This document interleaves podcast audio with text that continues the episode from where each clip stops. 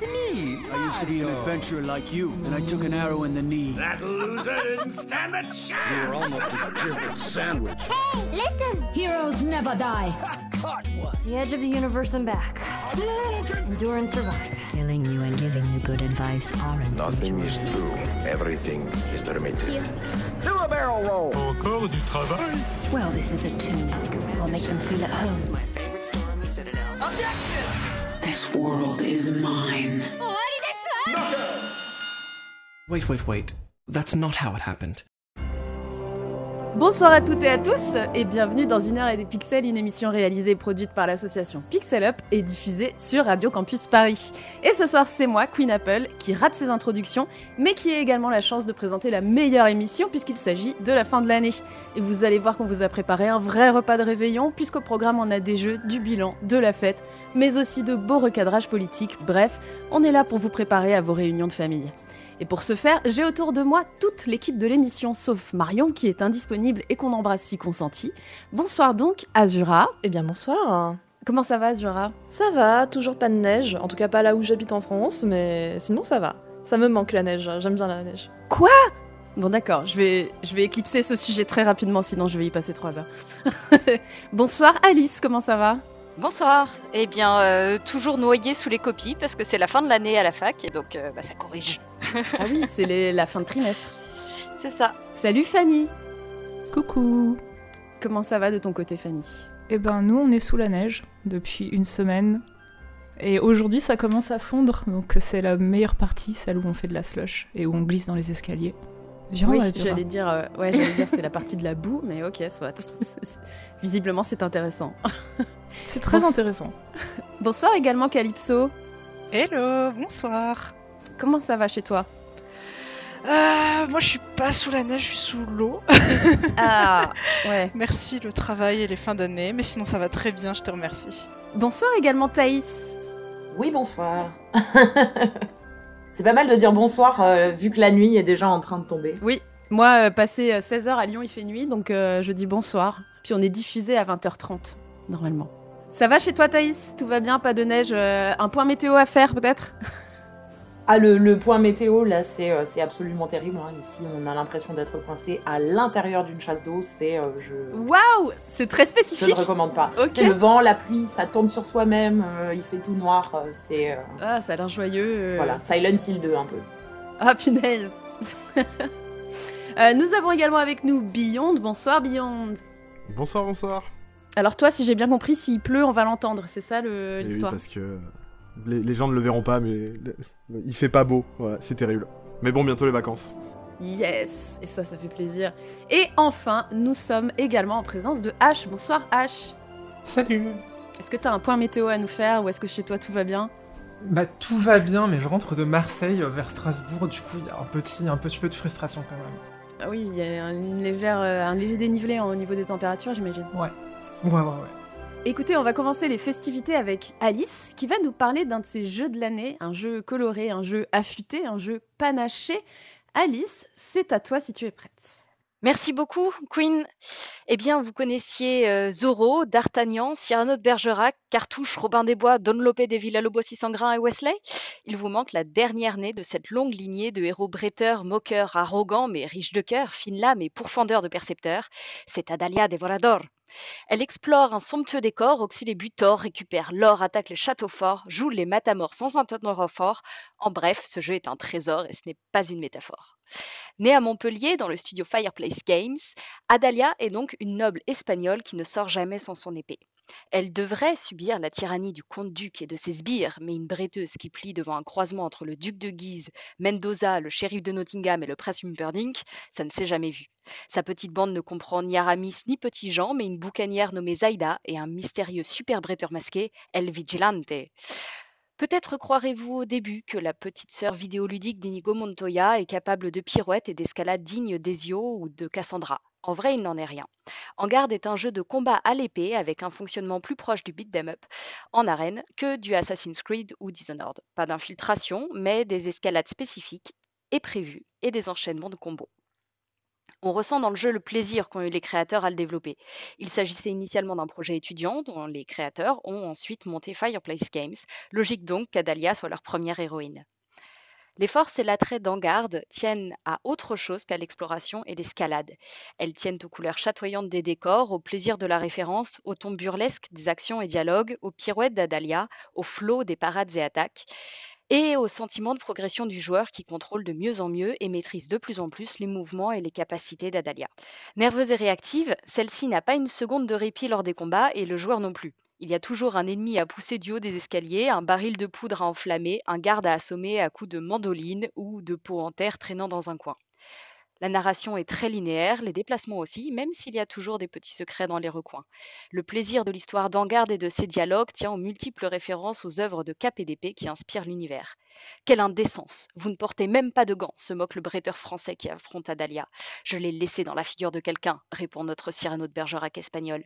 Cassez bien le château, lance un garde vaincu lorsqu'Adalia part prendre d'assaut la villa du comte-duc, parodiant Miracle Max. On notera aussi des références au manuel d'escrime du XVIe siècle, la présence de Lazarillo de Tormes, Miguel de Cervantes, Julie d'Aubigny, Cyrano de Bergerac et Galvarino parmi les ennemis punaisés sur le tableau du comte-duc, et probablement mille autres choses que je n'ai pas remarquées. On pourrait reprocher au jeu d'être court, mais ne soyons pas fine bouche. Le plaisir tient aux escarmouches, et une fois l'histoire menée à bout, on débouche sur le mode arène pour rejouer les cartouches ou, selon votre bravoure, les scaramouches, dans de multiples décors et avec plusieurs niveaux de difficulté. Venez rejoindre Adalia et préparez votre épée à faire mouche, car à la fin de l'envoi, elle touche. Merci. Euh, merci pour cette chronique tout en couleur et tout en poésie. Billon, tu voulais réagir du coup sur cette chronique? Oui, tout à fait. Déjà, euh, bravo pour l'écriture. Euh, je ne suis pas capable de faire ça. Bravo pour tous ces, euh, ces jeux de mots et ces rimes, c'est incroyable. Et justement, à ce propos, comme tu as beaucoup insisté sur l'aspect KPDP français, est-ce que c'est un jeu qui a une VF, qui a une très bonne VF comment, comment ça va Parce que je crois que c'est un jeu français, non, en plus C'est un jeu français, donc d'un studio qui est basé à Montpellier. Euh, mais ce n'est pas une VF, il n'y a pas de VF euh, sonore, c'est uniquement une VO en anglais avec un fort accent espagnol pour mettre dans le ton et alors moi, ce qui m'a surpris, c'est que donc il y a des sous-titres, c'est traduit, en français, dans les sous-titres, mais les références ne sont pas toujours traduites exactement. Donc par exemple, les les références à Cyrano, moi je les ai plus entendues, dans le texte anglais que dans le texte français en dessous ou pareil pour, Casser bien le château où, c'est pas formulé de la même manière alors que alors la phrase originale c'est «Have fun storming the castle» je crois et là dans le texte c'est «Have fun breaking the Castle, mais du coup, on l'entend quand même mieux que dans la traduction française. Je ne sais plus à quoi est-ce qu'elle correspond exactement, mais c'est moins repérable finalement les références. Ok, ok, merci. Ah, c'est vrai qu'il aurait pu y avoir une VF euh, ultra euh, léchée, c'est dommage. Une VF euh, à l'audio, en tout cas, peut-être plus tard. Parce que je crois que c'est quand même une petite équipe. il me semble que c'était un projet étudiant à la base qui avait fait un, un, un, essai, enfin qui avait sorti une sorte d'early access il y a quelques années. Et c'était euh, ouais, c'était un tout petit jeu à la base et ça devient quelque chose de magnifique. Ça fait très plaisir. Azura, tu voulais ajouter quelque chose également? Oui, sur les VF, en fait, enregistrer des voix, c'est très cher. Euh, ça coûte aussi de l'optimisation. Enfin, il y a plein de choses qui se posent quand on veut rajouter des voix dans un jeu. Donc, euh, donc bon, c'est pas anecdotique, je pense, pour un petit studio de ne pas mettre de VF. C'est se prévenir, notamment de coûts en plus pour un public aussi euh, qui est moins intéressant qu'avoir une voix en anglais et des textes français, j'imagine. Fanny, tu voulais rebondir là-dessus? C'est exactement ce que je voulais dire, c'est que souvent, même quand les studios sont français, pour eux, c'est mieux d'écrire à la base en anglais ou même mm. de payer des writers en anglais. Euh, ce qui fait que euh, la traduction française, en fait, parfois, elle vient même a posteriori et c'est même pas le studio qui l'a fait. Donc, ça explique qu'il y ait des différences parfois dans les références. Mm. Alice, tu voulais, tu voulais réagir euh, là-dessus? Oui, c'était sur la question de la, justement de la traduction où ça m'étonne quand même. Alors, j'ai aucune idée de la formation de la, de la majorité des traducteurs et traductrices du jeu vidéo, mais c'est vrai que quand on traduit vers la langue française, en général, on, a une, culture francophone, en tout cas à l'origine, et que euh, bah, voilà, des références comme Cyrano de Bergerac, typiquement, où c'est une des références que j'ai eu du mal à, saisir, ça m'a étonné qu'elle n'ait pas été reprise. Euh, sans que ce soit exactement dans le texte, parce qu'on voit déjà qu'en anglais, il y a un petit décalage, sans doute justement pour euh, appuyer la référence et pas reprendre le texte exactement. Mais, euh, c'est vrai que ça m'a étonnée en me disant, bah, voilà, les traducteurs ils doivent, et traductrices, ils doivent probablement avoir une culture de la littérature francophone. Pas nécessairement. Enfin, quand tu es traducteur, oui, mais en fait, c'est peut-être plutôt lié aussi aux conditions de travail. Alors là, il faudrait vérifier qui a traduit et dans quelles conditions, mais la plupart du temps, quand tu es traducteur dans le jeu vidéo, tout ce que tu as, c'est un fichier Excel. Parfois, les strings sont même pas dans le bon ordre. Euh, moi, donc, euh, donc du coup, en fait, tu, fais tout au doigt mouillé, et après, en fait, c'est le rôle des correcteurs qui là vont dire ah mais ça, en fait, ça peut être une référence, euh, et qui vont rectifier. Mais encore faut-il qu'il puisse y avoir des, correcteurs par derrière, ça coûte aussi très très cher. Mais voilà, souvent les, les correcteurs, les, les, traducteurs n'ont pas le contexte en fait. C'est ce que j'allais dire. Ils sont pas toujours français ou connaisseurs aussi de la culture euh, française, donc euh, enfin moi ça ne m'étonne pas du tout pour le coup. Malheureusement que que ce soit passé à la trappe. C'est dommage, les problèmes de localisation, de toute façon. On en reparlera peut-être un peu plus tard. Thaïs, tu voulais nous non, attends, je me confonds. Thaïs, tu fais partie du public? Non, tu es là. Non, mais ouais, c'est juste que du coup, je, pendant que vous parliez, j'en ai profité pour euh, aller checker s'il y avait des infos sur, euh, sur les personnes qui ont fait la trad. Donc, a priori, il euh, n'y a, y a, pas, euh, y a pas les personnes qui sont, qui sont créditées directement. C'est souvent le cas, la plupart du temps, les boîtes de localisation pour empêcher les, les traducteurs, traductrices de, de travailler sans passer par, par les boîtes de loca, demandent à ce que les, ce soit les boîtes de loca qui soient créditées. Mais en l'occurrence, ce que j'ai vu, c'est que par contre, ils ont fait beaucoup d'itérations sur les patchs de loca. Donc en fait, ils ont beaucoup patché les locales. Euh, en novembre, euh, encore 29 novembre, ils ont patché la loca italienne et la loca chinoise en chinois traditionnel et chinois simplifié. Donc ça veut dire que euh, très probablement il y a des retours qui leur sont faits sur, sur la loca et, et qu'ils itèrent dessus. Donc effectivement, si le jeu est très référencé, probablement qu'ils en ont conscience et qu'ils essayent de travailler ça, je pense. Ouais, c'est toujours en cours en fait. A priori, en tout cas, ouais. Eh ben, on leur fera peut-être le retour sur euh, écoutez Cyrano de Bergerac. Vous pouvez pas passer à côté. Merci beaucoup en tout cas Alice euh, et tout le monde pour cette, euh, cette conversation sur En Garde, un jeu qui était sorti en démo d'ailleurs à l'Indie Game Fest, je crois, un des Indie Game Fest de Steam, Steam Game Fest. Et la démo était déjà super, donc je pense que ça doit être super à découvrir aussi dans sa globalité. Euh, écoutez, moi, de la fin de l'année, ce que je vous propose, c'est de passer tout de suite à la fin du monde. Hein. enfin, d'un certain monde, euh, c'est-à-dire celui des Indés, car l'Indipocalypse, c'est le sujet que tu as choisi, Thaïs, il me semble. Eh bien, c'est déjà ma troisième émission de Noël, donc je vais partir du principe que vous êtes habitués maintenant, mais pour les fêtes, j'ai décidé de vous parler d'un truc déprimant. Le problème cette année, comme les autres aussi en fait, c'est que j'avais que l'embarras du choix. D'ailleurs, vous verrez, on a plein de news joyeuses. Mais bon, ben, j'ai finalement décidé de vous parler d'un truc qui n'est pas forcément très médiatisé, parce que ça se situe très très très en amont du moment où les jeux commencent à intéresser la presse et le public, comme par exemple avant leur annonce, voire même avant leur développement. On va parler Indiepocalypse, troisième impact. Alors vous me direz pourquoi troisième impact? Et je vous répondrai parce que j'adore Evangelion Pardi et que je ne vois aucune raison valable de ne pas saisir chaque occasion de le crier à la face du monde. Mais aussi, je vous le donne en mille, parce que c'est la troisième. Bon alors déjà, c'est quoi une indie apocalypse? Eh ben, c'est une saturation de la production indé qui crée d'énormes difficultés à vendre ses jeux et surtout à rentrer dans ses frais sans même parler de faire du bénéfice. Le terme est un peu galvaudé pour être honnête, vu qu'environ 300 jeux sortent sur Steam toutes les semaines, mais cette fois-ci, la particularité, c'est que la contraction du côté des financeurs, elle a lieu alors même que la rentabilité du marché est plus grande que jamais. Petit spoiler, désolé d'empiéter sur ton terrain, Queen, mais ça a à voir avec les licenciements massifs qui ont émaillé 2023. En gros, si je résume, les jeux indépendants, qui sont actuellement en cours de pré-production ou de façon générale en recherche de financement, galèrent à trouver de la moula, du caramel. Les éditeurs les fonds d'investissement ne donnent plus autant qu'avant et durcissent les conditions contractuelles d'engagement. Ou, en tout cas, c'est à ça que ça ressemble.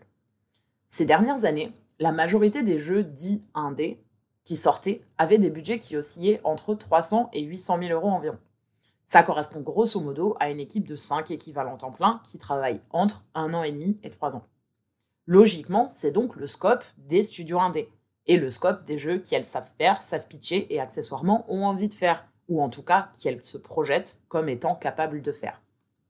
Sauf que c'est précisément le scope qui n'intéresse plus les éditeurs. La stratégie en ce moment, c'est le all-in. Les éditeurs cherchent des indés pour faire des jeux à un, voire plusieurs millions. Ou alors, pour faire des jeux à euh, 100 000, voire moins, des mini-trucs qui ont une chance, même si elle est très faible, de devenir giga rentable en une nuit à peine, même si ça doit être plusieurs mois, voire années après leur release quand la situation s'y prêtera. Pensez Among Us ou Vampire Survivor pour les exemples qui les inspirent. L'objectif, rétention des joueuses, plus contenu viral, plus création de 1000 clones pour entretenir les niches et conserver l'attention des gens dans un espace dont ils, les éditeurs, peuvent maîtriser les codes. Du coup, vous l'avez peut-être compris maintenant, la vraie nature de cette indie apocalypse, c'est pas qu'il n'y a plus de sous, ni qu'il y a trop d'indés. Ce n'est même pas réellement un problème d'économie de l'attention. C'est d'abord et avant tout une question de divergence fondamentale entre les envies des uns et des autres. Les jeux narratifs un peu ambitieux sont souvent les premiers à en souffrir. Chez les indés en France, on peut penser à des jeux comme Twelve with the Ugly de la poule noire, The Wreck de Pixel Hunt ou Flat Eye de Monkey Moon, qui n'ont pas rencontré de succès commercial. Offrez-les à vous-même ou à vos proches pour Noël afin de souvenir les petits studios près de chez vous. Et donc, Twelve with the Ugly et les autres font malheureusement partie d'un genre de jeu qui risque de ne pas parvenir à renaître de ses cendres avant plusieurs années. Évidemment, j'espère me tromper. Ou alors, j'espère plutôt que les éditeurs seront OK pour mettre un million dans ces jeux sans en changer le scope, histoire que tout le monde dans cette industrie maudite puisse commencer à toucher un salaire décent. Mais je prendrai honnêtement pas les paris. Enfin bref. Pour conclure, je dirais que voilà, sans doute, la nature des jeux indés que vous verrez dans les 2-3 ans à venir au moins risque de changer un peu. On verra si c'est pour le pire ou le meilleur, et on verra qui des studios ou des éditeurs s'adaptera en premier au nouveau paradigme. On verra si de nouvelles structures de financement émergeront pour préserver cet espace, ces jeux entre 300 et 800 000. Et en attendant, eh ben, au moins, on peut toujours profiter de ceux qui ont réussi à exister entre deux parties de Suika Game et l'apocalypse pourra attendre. Merci Thaïs pour euh, cette vision euh, d'espoir vers le futur. hein. Vraiment, euh, tu nous as mis des étoiles dans les yeux. J'en profite pour dire que, oui, effectivement, tu parlais de financement et c'est quand même un des nerfs de la guerre les plus importants. Et effectivement, dans les jeux que tu as cités, allez, on va croire que je défends ma paroisse, mais non, pas du tout. Il y avait des jeux édités par Arte qui sont. c'est assez intéressant de voir qu'il y a des, des éditeurs comme ça qui, qui ciblent précisément ce genre de, de jeu indé, comme tu le disais. Et euh, il- non Voilà. Justement. Même ceux qui étaient spécialisés arrêtent, ouais. Voilà, et il y avait euh, EA, il y avait, euh, y en avait, il y avait Sony. euh, D'ailleurs, c'est comme ça qu'on a eu No Man's Sky et tout, qui visaient Mm. des studios indés et euh, via des programmes exprès pour pour ces studios-là. J'ai l'impression qu'on en entend beaucoup moins parler. Est-ce que toi, tu as eu des des échos sur ce genre de, de, de financement euh, dans l'année qui, qui vient de s'écouler? Ben justement, en fait, ce qui se passe, c'est que euh, ce créneau, c'est un créneau qui est très très difficile à rendre rentable. C'est-à-dire, Ouais. quoi, c'est pas un all-in comme euh, faire un jeu à un ou plusieurs millions, euh, et à la fois, c'est trop cher pour euh, quand même se rembourser facilement. Donc en fait, pour les indés, c'est le meilleur créneau parce que c'est celui qui leur permet de euh, faire des jeux sans, enfin, sans que ça dure euh, suffisamment pour qu'ils puissent détester ce qu'ils font. C'est ça, exactement. Et, euh, et en même temps, bosser, bosser dans de relativement bonnes conditions. Donc, pour les indés, c'est vraiment. je, je connais extrêmement peu de studios qui pitchent pas majoritairement, qui ont ce scope entre 300 et 800 k. Euh, nous, c'est ce qu'on fait. Finalement, les, deux jeux sur lesquels on a travaillé euh, Side by Side, c'est des jeux qui sont dans ce scope-là. Mais en fait, euh, pour les éditeurs, c'est euh, le pire possible. Le problème, c'est que c'est celui de l'essentiel des jeux narratifs parce que précisément, ça vise plutôt des expériences qui sont un peu courtes et qui sont concentrées et, du coup qui sont dures à, à scoper plus grand parce qu'en fait, si tu veux rajouter du contenu, bah en fait, tout de suite, tu te retrouves à devoir doubler, tripler ton budget et, euh, et généralement doubler, tripler ton équipe parce qu'en fait, il y a aussi, euh, y a aussi euh, des, des exigences de, de, de polish, de, euh, Mhm. qualité graphique. Alors bon, ça vaut ce que ça vaut. Personnellement, je trouve Twelve with the Ugly beaucoup plus beau que God of War. Ah, il est mais magnifique, oui, oui. Voilà, après, c'est des choix. Mais, euh, mais voilà, donc le fait est que euh, ce, ce créneau, euh, il tend à disparaître et les éditeurs qui s'étaient spécialisés sur ce créneau euh, tendent à le quitter. Et effectivement, euh, Arte, qui avait euh, financé 12 Louis de Ugly, et ben en fait, euh, on n'est pas tout à fait sûr qu'il le referait aujourd'hui, et a priori, c'est plutôt non. Euh, et même des studios qui étaient très très orientés euh, sur des jeux narratifs et euh, qui essayaient de s'auto-publier, comme Dontnod par exemple, euh, et ben, se trouvent face à une espèce d'impasse sur les jeux narratifs Mm. qui ça vend pas assez. C'est vrai qu'en fait, j'aurais pu, parmi la liste, et là, j'aurais aussi pu mentionner Harmony, The Fall of Reverie, qui a un, un Mm. très très beau jeu narratif qui a été publié par Dontnod cette année et qui est passé complètement inaperçu, enfin qui a été développé et publié par Dontnod. Ah oui. Et, euh, et du coup, euh, qui, qui fait que progressivement, il y a beaucoup d'acteurs de l'industrie qui perdent confiance dans ce type de jeu. Euh, mais à côté de ça, bah, en fait, il y a de plus en plus de studios indés qui veulent faire ce genre de jeu parce qu'en fait, c'est aussi un genre, un registre en tout cas, qui est très très intéressant pour, pour LE, justement, parce que ça permet d'explorer des choses qui sont très très différentes et, et de ne pas faire un, un énième. Un énième euh, jeu à système euh, roguelike euh, qui est destiné à ce que tu joues encore dans 15 ans. Alors qu'en fait, tu Voilà. joueras. Enfin, il y a très peu de gens qui vont jouer à un jeu aussi longtemps. C'est ça, bref. exactement. Euh, Mais l'inconvénient, et- c'est est-ce qu'on a vraiment envie de se retrouver dans un monde où les seuls jeux qui ont le droit d'être des jeux narratifs, c'est les AAA en fait? Ouais, que surtout que euh, est-ce que les AAA font bien euh, leur narration? C'est une autre, une autre question. Enfin, souvent, ça, c'est un peu foireux même. Mm. Et puis quelles histoires ils choisissent de raconter on va Aussi. Ouais, qui sont les équipes et que- quelles histoires ils choisissent de raconter? Et euh, je voulais te demander une, une question évidemment faussement naïve. Euh, en t'entendant parler, on a envie de se dire mais attends, euh, ça pourrait pas être en partie du service public ça? Et donc je redirige ma question vers bah pourquoi ils vont pas voir le CNC ces gens-là? Hein? Bon, ils Alors, donnent de l'argent le voir CNC. Ils vont complètement voir le CNC, ils vont voir euh, aussi les, aides régionales et ainsi de suite. Mais euh, la petite subtilité, euh, c'est que les aides publiques n'ont pas le droit de représenter plus de 50% du financement d'une production. Et du coup, ben, ce que tu demandes au CNC ou aux aides publiques, eh ben, en fait, il va falloir que tu amènes exactement la même somme de l'autre côté d'une façon ou d'une autre. Le plus courant, c'est effectivement de l'amener via un éditeur, à moins d'avoir eu la chance d'avoir un succès ou d'avoir beaucoup de, de, de trésors euh, pour une raison X ou Y. Mais sinon, le plus souvent, c'est un fonds d'investissement ou un publisher qui permet au studio de, euh, de compléter euh, ces 50% et accessoirement de faire un effet de levier. Parce que si jamais tu as un publisher qui vient et qui dit bah, nous, on met 300 sur la table, ça veut dire que tu peux avoir un budget de 600, tu vas pouvoir transformer, euh, transformer derrière euh, le reste en aide publique. Mais c'est relativement complexe. Et puis surtout, euh, bah, en fait, il n'y a, y a pas, euh, y a pas de, de façon, entre guillemets, de faire financer entièrement un jeu euh, par le service public, euh, en tout cas à, à l'heure actuelle. H, tu voulais nous dire quelque chose? Oui, euh, merci en vrai pour la, chronique, parce qu'on a, on, a- l'habitude de, voir, de revoir tout le temps un peu venir cette, euh, cette, ce narratif de l'indie-apocalypse, qui, est un peu- toujours ce truc, bah voilà, ce truc apocalyptique, euh, mais sur lequel on est très dubitatif euh, quand on écoute un peu les salariés au, bout d'un moment, parce qu'effectivement, les, les, les financements, c'est toujours compliqué de financer un jeu, de financer un studio, etc. Mais à un peu trop plaindre les patrons, euh, souvent c'est des, euh, c'est euh, aussi, ça va aussi être euh, des comment dire ça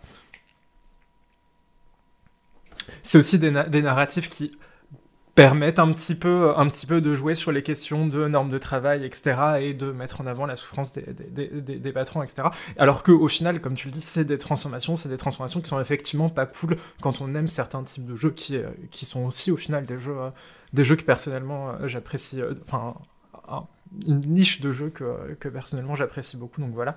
Et puis euh, voilà, il y a aussi ce fait aussi derrière que les subventions, il y y a les, comment dire ça, il faut aussi questionner derrière qui peut se, euh, euh, qui peut, euh, qui peut aller chercher ces financements, qui peut aller chercher ces subventions. On disait que chez les AAA, qui sont les, quelles sont les, les histoires qu'ils décideront de porter? Sur le, sur le jeu indé, sur, sur les, les quelques jeux indés qu'on a cités, on a parlé de The Wreck, on a parlé de, on a parlé de, de comment dire ça, on a parlé de, de Flat Eye. Euh, et sans, sans, sans, sans trop d'attaques personnelles, c'est aussi, des, aussi des, des, histoires qu'ils sont portées. Donc, euh, donc voilà, je pense qu'il y, a aussi, euh, il y a aussi plein de choses à questionner. C'est pour ça que c'est beaucoup plus intéressant d'avoir ce point de vue sur les transformations plutôt qu'un que quelque chose d'apocalyptique et de très dans l'émotion, dans aller chercher dans l'émotionnel et dans le dramatique. Bah, merci en tout cas, euh, Thaïs, pour, ce, cette chronique. Euh, encore une fois, euh, beaucoup de joie, beaucoup de gaieté, évidemment. On est à fond, à dans les, les, fêtes de fin d'année. On a envie de tout péter. cela étant, Fanny va nous remettre un peu de, de baume au cœur, puisque il figurait parmi les jeux les plus attendus de l'année. Il figure également parmi les plus félicités. Et c'est le titre dont tu as choisi de nous parler, Fanny c'est Tears of the Kingdom. Oui, alors du coup, je me sens un petit peu mal de passer après l'Indie Apocalypse. Ah non, fais-nous rêver, s'il te plaît. Euh, D'accord, donc euh, oui, évidemment, je pense que ça surprend personne. Je suis venue parler de Zelda. Euh, Arrêtez-moi quand mes trois minutes sont passées, parce que j'ai pas écrit mon texte, donc ça va être de l'improvisation libre. Euh, mais oui, Zelda Tears of the Kingdom est sorti. On l'attendait avec autant d'impatience que d'inquiétude parce que ça ressemblait beaucoup à un Breath of the Wild 2. Euh, ça se passait au même endroit, ça se passait avec les mêmes personnages, euh, donc c'était quelque chose qui faisait très peur. Est-ce qu'on allait avoir le prochain Majora's Mask ou au contraire euh, A Link Between Worlds pour ceux qui n'ont pas aimé le jeu, dont je ne fais pas partie mais à qui on avait reproché d'être un copier-coller de la map avec des trucs en plus qui ne suffisaient pas. pour moi, Tears of the Kingdom, c'est une, une réussite. c'est une réussite de de, plein de points de vue différents, à savoir qu'il arrive à mon sens à réinventer une map qui certes était préexistante, euh, mais qu'il la réinvente en la multipliant par trois. Donc euh, déjà c'est quelque chose d'un peu particulier.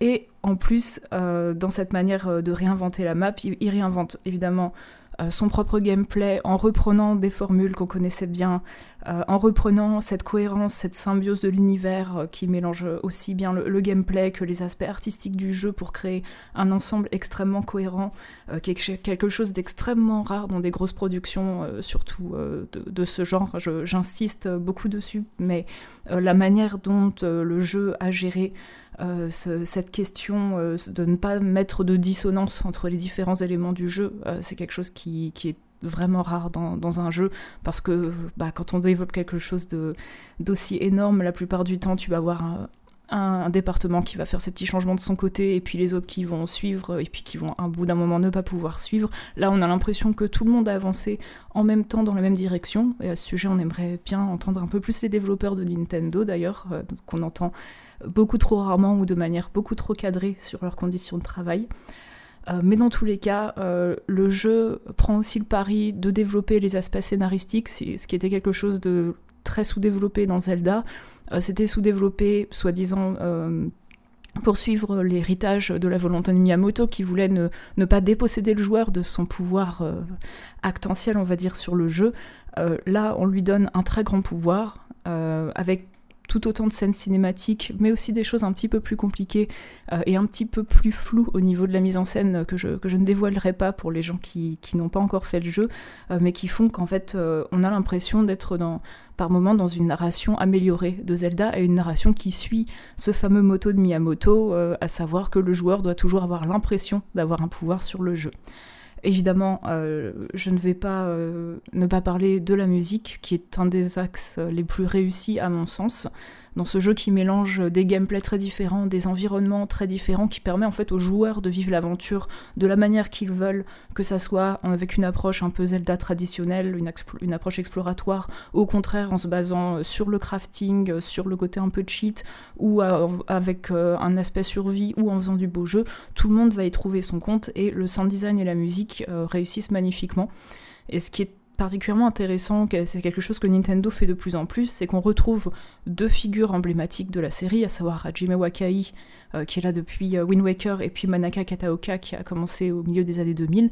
Mais on voit en plus euh, dans l'équipe des compositeurs trois personnes qui sont arrivées chez Nintendo depuis très très peu de temps, à savoir Tsukasa Osui, dont c'est apparemment le premier jeu, donc voilà, aucune pression. aussi Maasa Miyoshi, qui s'est fait connaître avant sur Ring Fit avec un petit morceau de, euh, dans, Super Smash Bros. Euh, pas Brawl, mais euh, le, tout dernier, Ultimate, si je dis pas de bêtises.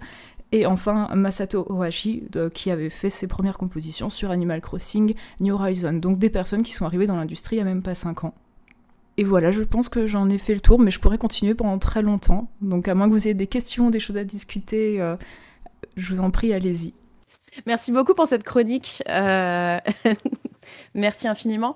C'est Beyond Games qui va te poser euh, la première question. Déjà, bravo pour, euh, pour la chronique, elle est trop cool et je te rejoins sur beaucoup d'avis. Et notamment, j'ai beaucoup aimé la musique. J'ai eu quelques frissons, notamment à la toute fin, toute dernière séquence, la frisson était assez incroyable. Mais moi, ce, qui, retient ce que je retiens le plus de mon expérience Tears of the Kingdom, c'est que pendant les, bien les 15-20 premières heures de jeu, j'étais tellement euh, heureux de ce que je faisais que je, ne, je, je devais exprimer oralement ce que je faisais et de dire purée c'est incroyable ou euh, purée ils ont vraiment pensé à ça ils ont fait ça. Et c'est très rare euh, que j'exprime à voix haute alors que je suis tout seul chez moi euh, ce que je joue. Mais là j'avais ce besoin tellement je il y avait des moments j'arrivais pas à croire euh, ce que ce que je jouais. Donc euh, je te rejoins je trouve que c'est un des jeux des jeux incroyables peut-être un peu trop long euh, les trois maps c'est cool mais euh, il y a peut-être un peu de creux entre les deux mais franchement euh, c'est bouder son plaisir face à quelque chose qui est je trouve un très grand jeu. J'ai ce que j'ai aimé, c'est que les trois maps, t'es pas obligé de t'en servir pour finir Exactement. le jeu, en fait. Euh, je pense notamment aux profondeurs, qui, je pense, sont la partie la plus critiquable, euh, entre guillemets, parce que euh, ça se ressemble, c'est la même chose partout. Moi, j'avoue qu'au début, ça me filait la, la frousse et j'y allais pas. Et puis un jour, je me suis dit, tiens, allez, c'est parti. Et en fait, je suis devenue une accro. J'ai fait toute la map des profondeurs à pied.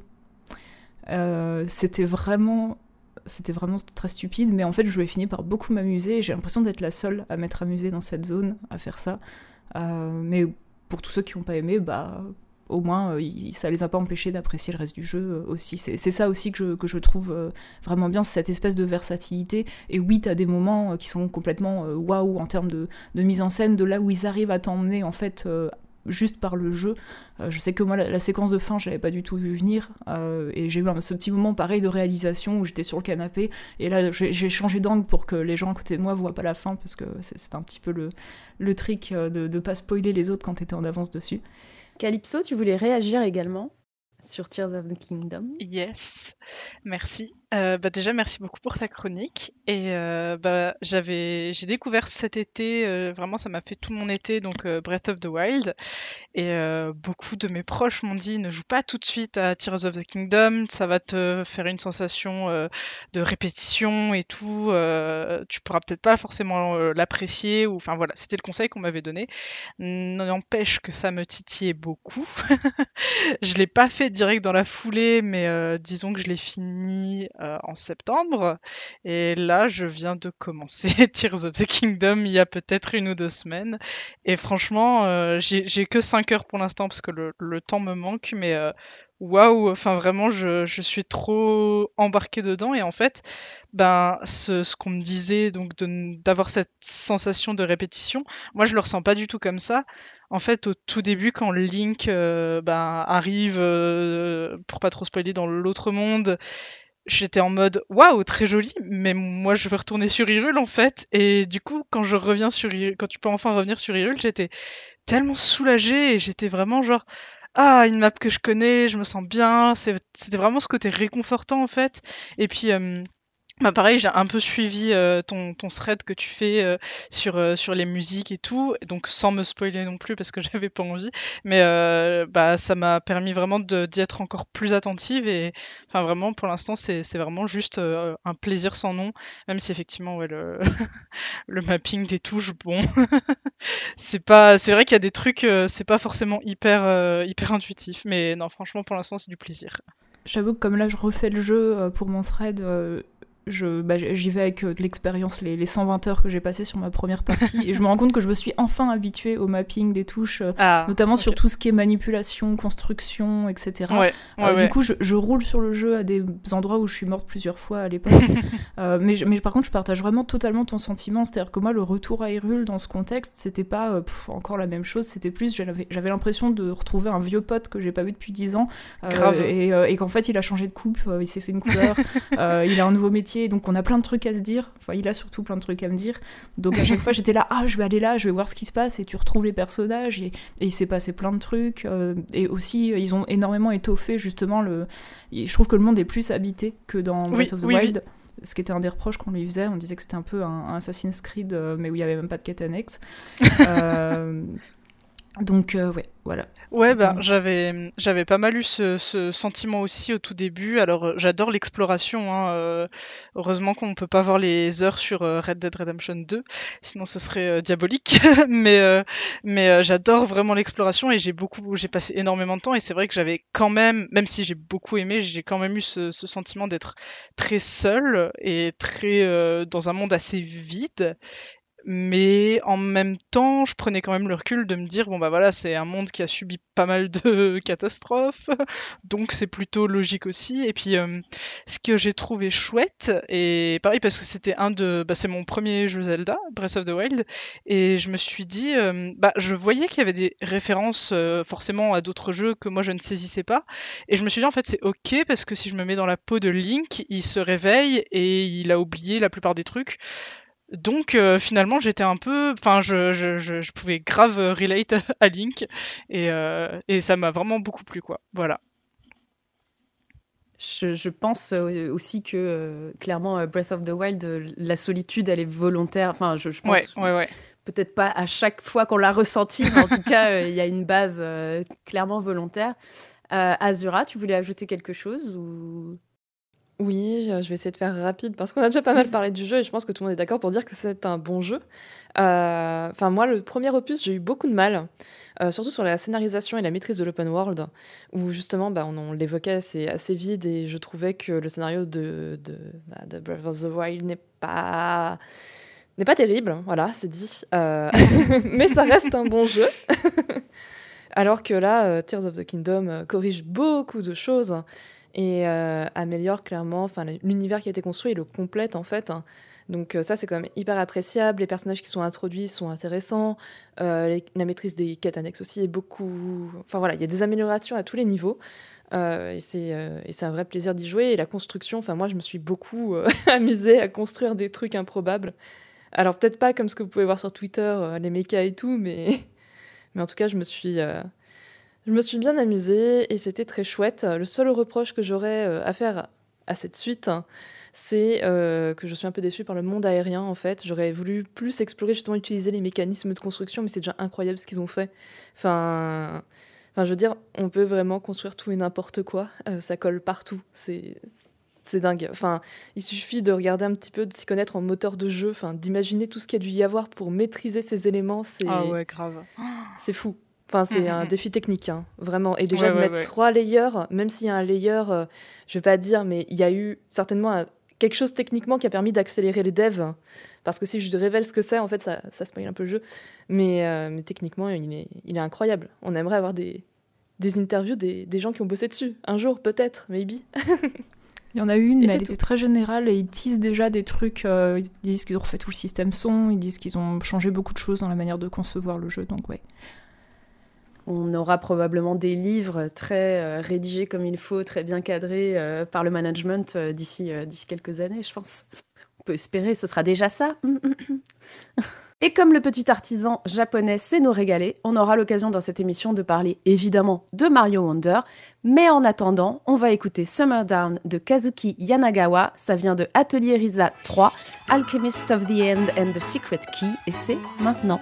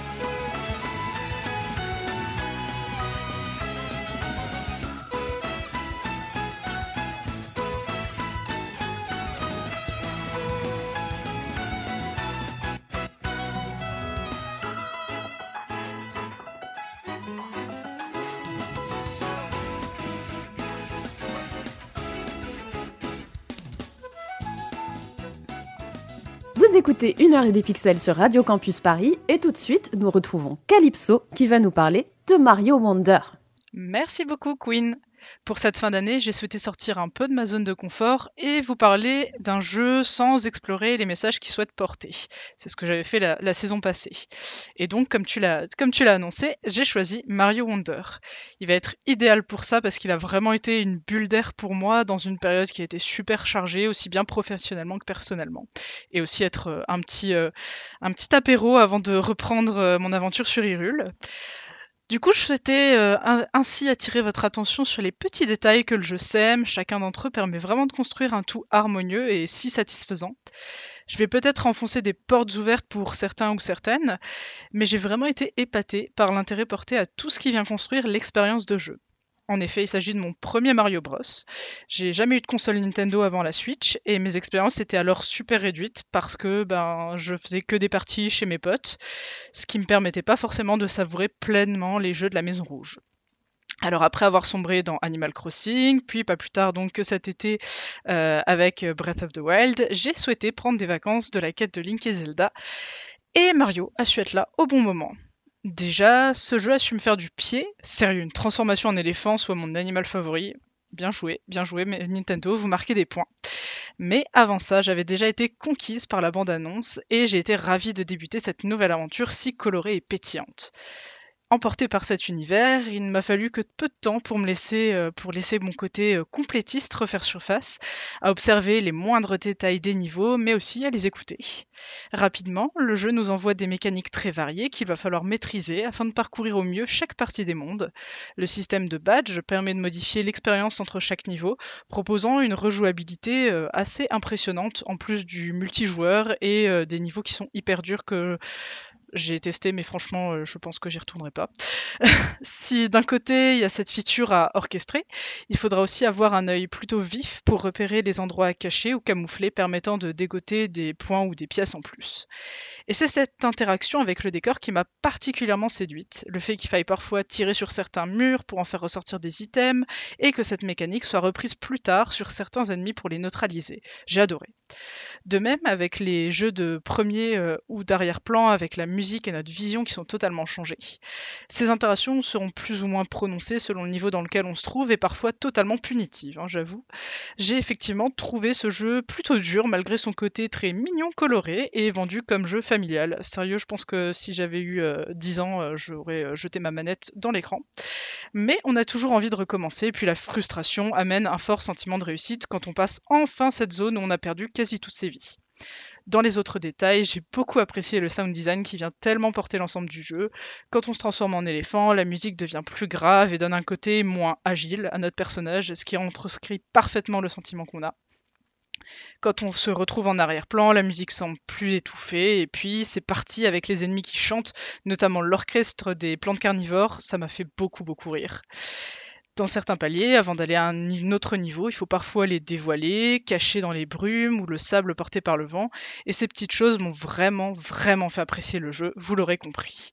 Je l'ai pas encore fini, c'est volontaire, je le laisse un peu traîner avant de, bien le savourer, mais c'est plaisant après avoir passé plus de 110 heures sur Breath of the Wild, d'avoir eu cette, respiration un peu plus courte.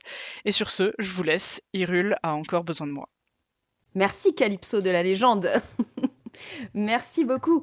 Alors moi je ne l'ai pas fait, je l'ai vu et je suis tout à fait d'accord sur, euh, sur l'ambiance générale. Les musiques sont incroyables, tous les cuivres qui arrivent oh ouais. Euh, dès qu'on est en, en éléphant, c'est génial. Mais oui, oui, oui. Et je l'ai trouvé tellement généreux en micro-animation. C'était Ouais, quand on rentre dans le tuyau, quand on est en éléphant avec le petit, euh, le, petit qui se dandine. On a du mal. c'est génial. Azura, tu voulais ajouter quelque chose, il me semble? Oui, bah, je voulais parler des, micro-animations et même de manière générale. Euh, en fait, on a, pendant longtemps, on a eu l'impression, en tout cas j'ai eu l'impression, que, on va dire, Nintendo s'assied beaucoup sur ses acquis, surtout sur Mario, euh, que les Mario 3D n'étaient pas forcément euh, optimales. Alors, quand je dis Mario 3D, c'est pas les Mario Aventure 3D type Odyssey, Galaxy, compagnie. C'est plutôt les Mario, les New Mario qui sortaient avec les différentes vues où, c'était très compliqué parfois niveau caméra. Là, ils sont revenus sur de la 2D, mais ils ont comment dire, pris le meilleur de ce qui a évolué au niveau platforming pour le réintégrer dans leur jeu. Et euh, c'est juste incroyable en fait. Il y a des, il y a des niveaux, euh, c'est, je- enfin je, je ne peux pas le dire parce que sinon ça risque de spoiler, mais où la musique est incroyable, Ouais, on va ouais, dire ouais. en fond. Là, je pense que ceux qui savent savent. Euh, non, clairement, c'était incroyable. Et puis il y a les, il y a comment dire, il y a les ces histoires de badges Ouais. aussi qui permettent de pallier à euh, comment dire son skill modéré aux jeux de plateforme, comme moi qui suis RPGiste. Euh, mais euh, effectivement, pour ceux qui veulent du challenge, il y a également du challenge dans le Mm, jeu. mm, mm. Et ça, c'est une des richesses de la plupart des jeux Nintendo. C'est ceux qui veulent euh, continuer, on va dire, avec ce que la porte d'entrée. Et ben, ils peuvent quand même s'amuser avec la porte d'entrée de- du jeu. Et ceux qui veulent vraiment aller très très très loin, très très loin creuser, et ben, ils peuvent aussi également s'éclater. Enfin, je connais aussi bien des néophytes qui ont adoré Mario Wonder et aussi des gens qui adorent euh, platformer, euh, tout faire euh, à 100% et compagnie, et compagnie euh, bah, qui, ont aussi apprécié le jeu. Et c'est ça la richesse, enfin pour moi, de mon point de vue, des titres Nintendo ou des jeux qui proposent différentes expériences dans leur, dans leur game design. Mais ouais, non, mais je, te rejoins totalement. Et puis, euh, c'est vraiment ce côté aussi, euh, on t'offre des aides, mais sans pour autant te dire que c'est des aides. Donc, je trouve que ça, ça, ça te déculpabilise à fond, en fait, de dire, ah bah tiens, je suis nul, j'ai pris le jeu en niveau facile. Même si on s'entend, clairement, c'est pas du tout, tu prends le jeu en niveau facile, tu prends le jeu en niveau facile. On n'est pas les, les gros rageux qui, qui, qui, qui adorent les jeux hyper difficiles et pas du tout accessibles et super élitistes. Mais non, franchement, je trouve que ça, ça, ça, ça- envoie encore plus un, un message positif en fait, avec euh, qu'aussi la possibilité de changer de personnage et notamment de prendre les Yoshi qui euh, bah, rendent l'expérience plus accessible euh, si t'es bloqué. Pour l'instant, je me, je m'interdis un petit peu euh, histoire d'être un peu euh, maso euh, de les utiliser, mais euh, je pense que ça peut être, euh, ça peut être vraiment cool quoi. Donc euh, non. Je trouve ça absolument euh, génial, effectivement, ce qu'ils ont fait avec les Yoshi. Donc, euh, euh, pour les gens qui savent pas, quand on prend Yoshi, on est invincible, c'est ça? Si Ouais, tu prends suivi. pas de dégâts, il me On semble. C'est ça, on prend pas de dégâts ou quelque chose comme ça. Et on peut jouer en coop, du coup, avec son, le personnage qu'on veut. Et la deuxième personne peut prendre un Yoshi si la deuxième n'a pas du tout le même Mm. niveau euh, que la première personne qui joue. eh ben, c'est génial, en fait, comme expérience.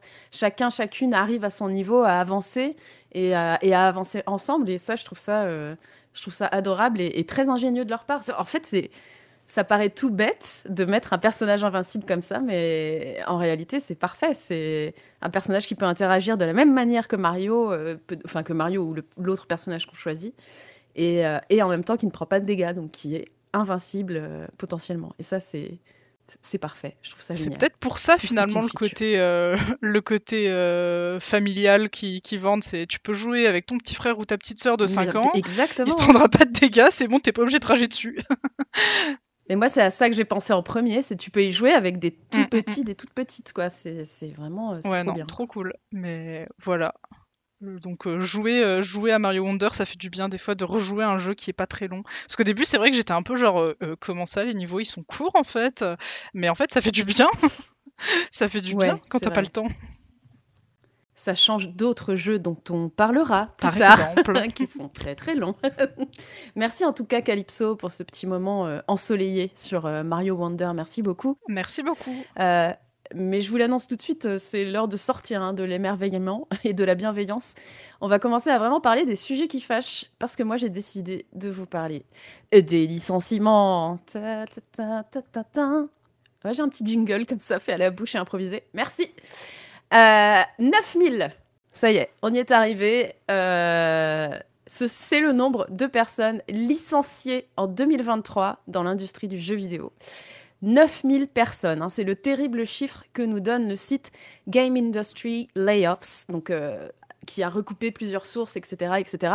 Effectivement, il reste encore quelques jours pour atteindre les 10 000. Y arriverons-nous? Peut-être, peu- on n'espère pas, mais peut-être. Car si nous avons effectivement été gâtés en qualité et en quantité par les, les sorties de jeux, on ne peut pas en dire autant pour les salariés du jeu vidéo. Entre rachats gargantuesques et retour sur investissement pour actionnaires véreux, c'est l'une des années les plus violentes en termes humains. Les salariés ne sont que des sortes d'input, hein, des boutons de clavier sur lesquels on se défoule et qu'on remplace ensuite par des plus neufs. Et j'insiste par remplacer par des neufs parce que cette fin d'année s'accompagne également des rapports sur l'industrie des divers organismes d'observation du jeu vidéo, à savoir en France le SNJV, syndicat des patrons, et le STJV, syndicat des travailleuses du jeu vidéo. STJV qui constate que 49,5% des travailleuses ont 1 à 5 ans d'expérience dans le secteur. Bref, c'est dramatique. On savait que le milieu allait mal, mais là, il semble, être dans une sorte de crise qui, toucherait vraiment ces petites mains, les petites mains qui font le jeu vidéo.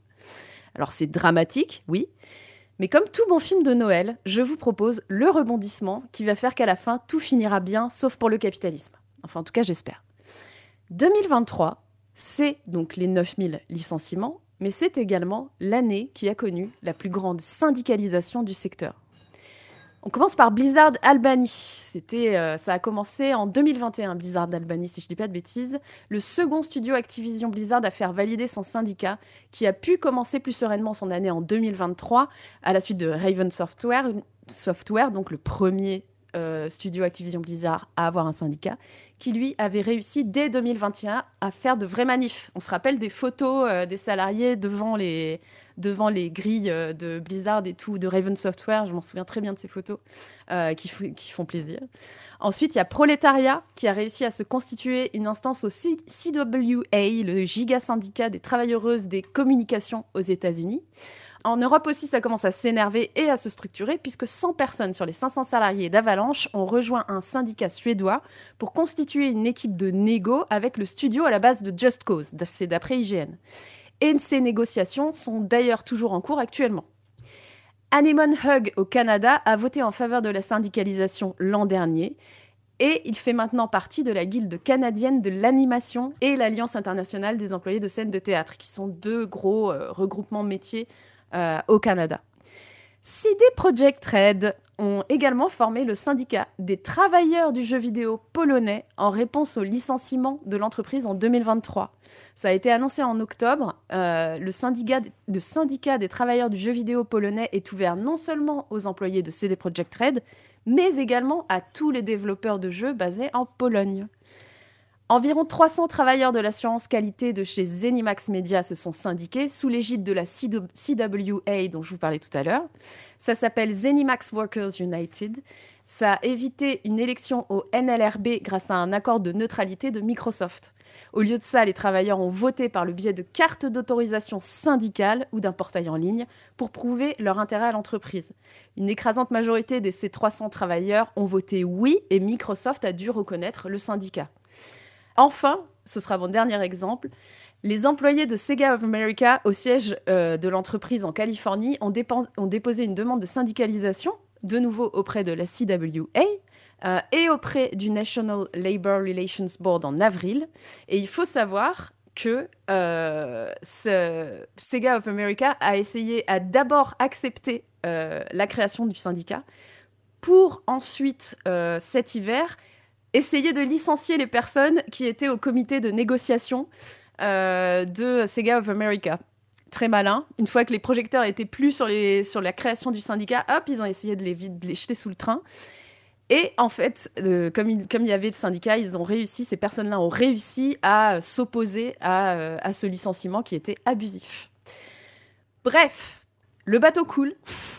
Ça, le bateau est plein de trous et prend très très cher. Mais j'ai quand même l'impression que l'équipage commence à apprendre à nager. C'est pas ça qui va forcément sauver tout le truc, mais il me semble quand même que c'est un bon début et je voulais en discuter avec vous.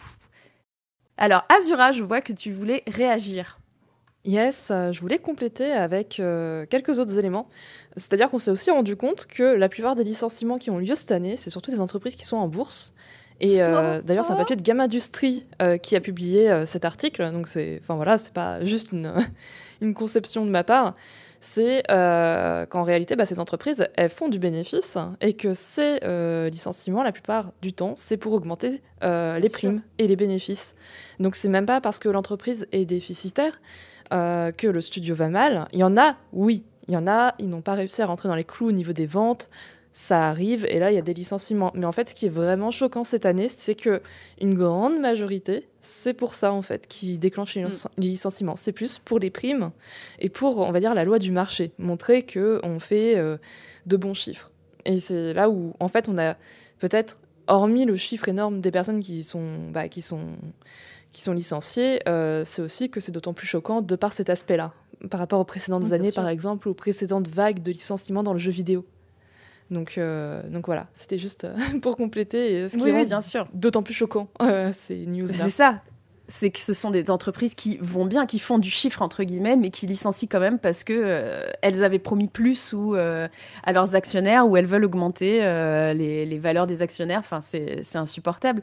Fanny, il me semble que, que tu aurais deux trois trucs à ajouter également. Oui, justement, je voulais revenir sur toute la question de la création des syndicats, euh, mais aussi de la corrélation avec certains licenciements. Euh, moi, il y a, cette année, par rapport à ça, il y a une news en particulier qui m'a beaucoup euh, choqué, enfin qui m'a pas mal fait réfléchir, c'est le licenciement des développeurs de Dragon Age de Red Wolf. il y en avait 50. et dans le tas, il y en avait notamment 13 qui appartenaient à Keyword Studio, qui est donc un, un, un prestataire de services qui fait notamment du QA et de la traduction. Euh, et en fait, les 13 personnes qui faisaient partie de Keywords, qui ont été licenciées euh, d'abord de Dragon Age, de la prod de Dragon Age, puis de Keywords, euh, faisaient partie des 16 personnes contre zéro qui avaient voté pour la création d'un syndicat au sein de Keywords, syndicat qui a été créé. Et évidemment, d'après Game Developer, Keywords a déclaré que leur licenciement c'était simplement un non-renouvellement de contrat suite à l'échec en fait d'un contrat avec un client, donc avec BioWare. Euh, mais la, la, question est toujours un petit peu euh, délicate, c'est-à-dire que même si ces licenciements ne sont pas euh, liés au fait que les personnes se sont syndicalisées. apparemment, c'est des gens qui travaillaient depuis très longtemps chez BioWare. C'était une, une, comment dire, une, une collaboration durable. Hein. Des développeurs étaient dans le studio depuis plus de 20 ans.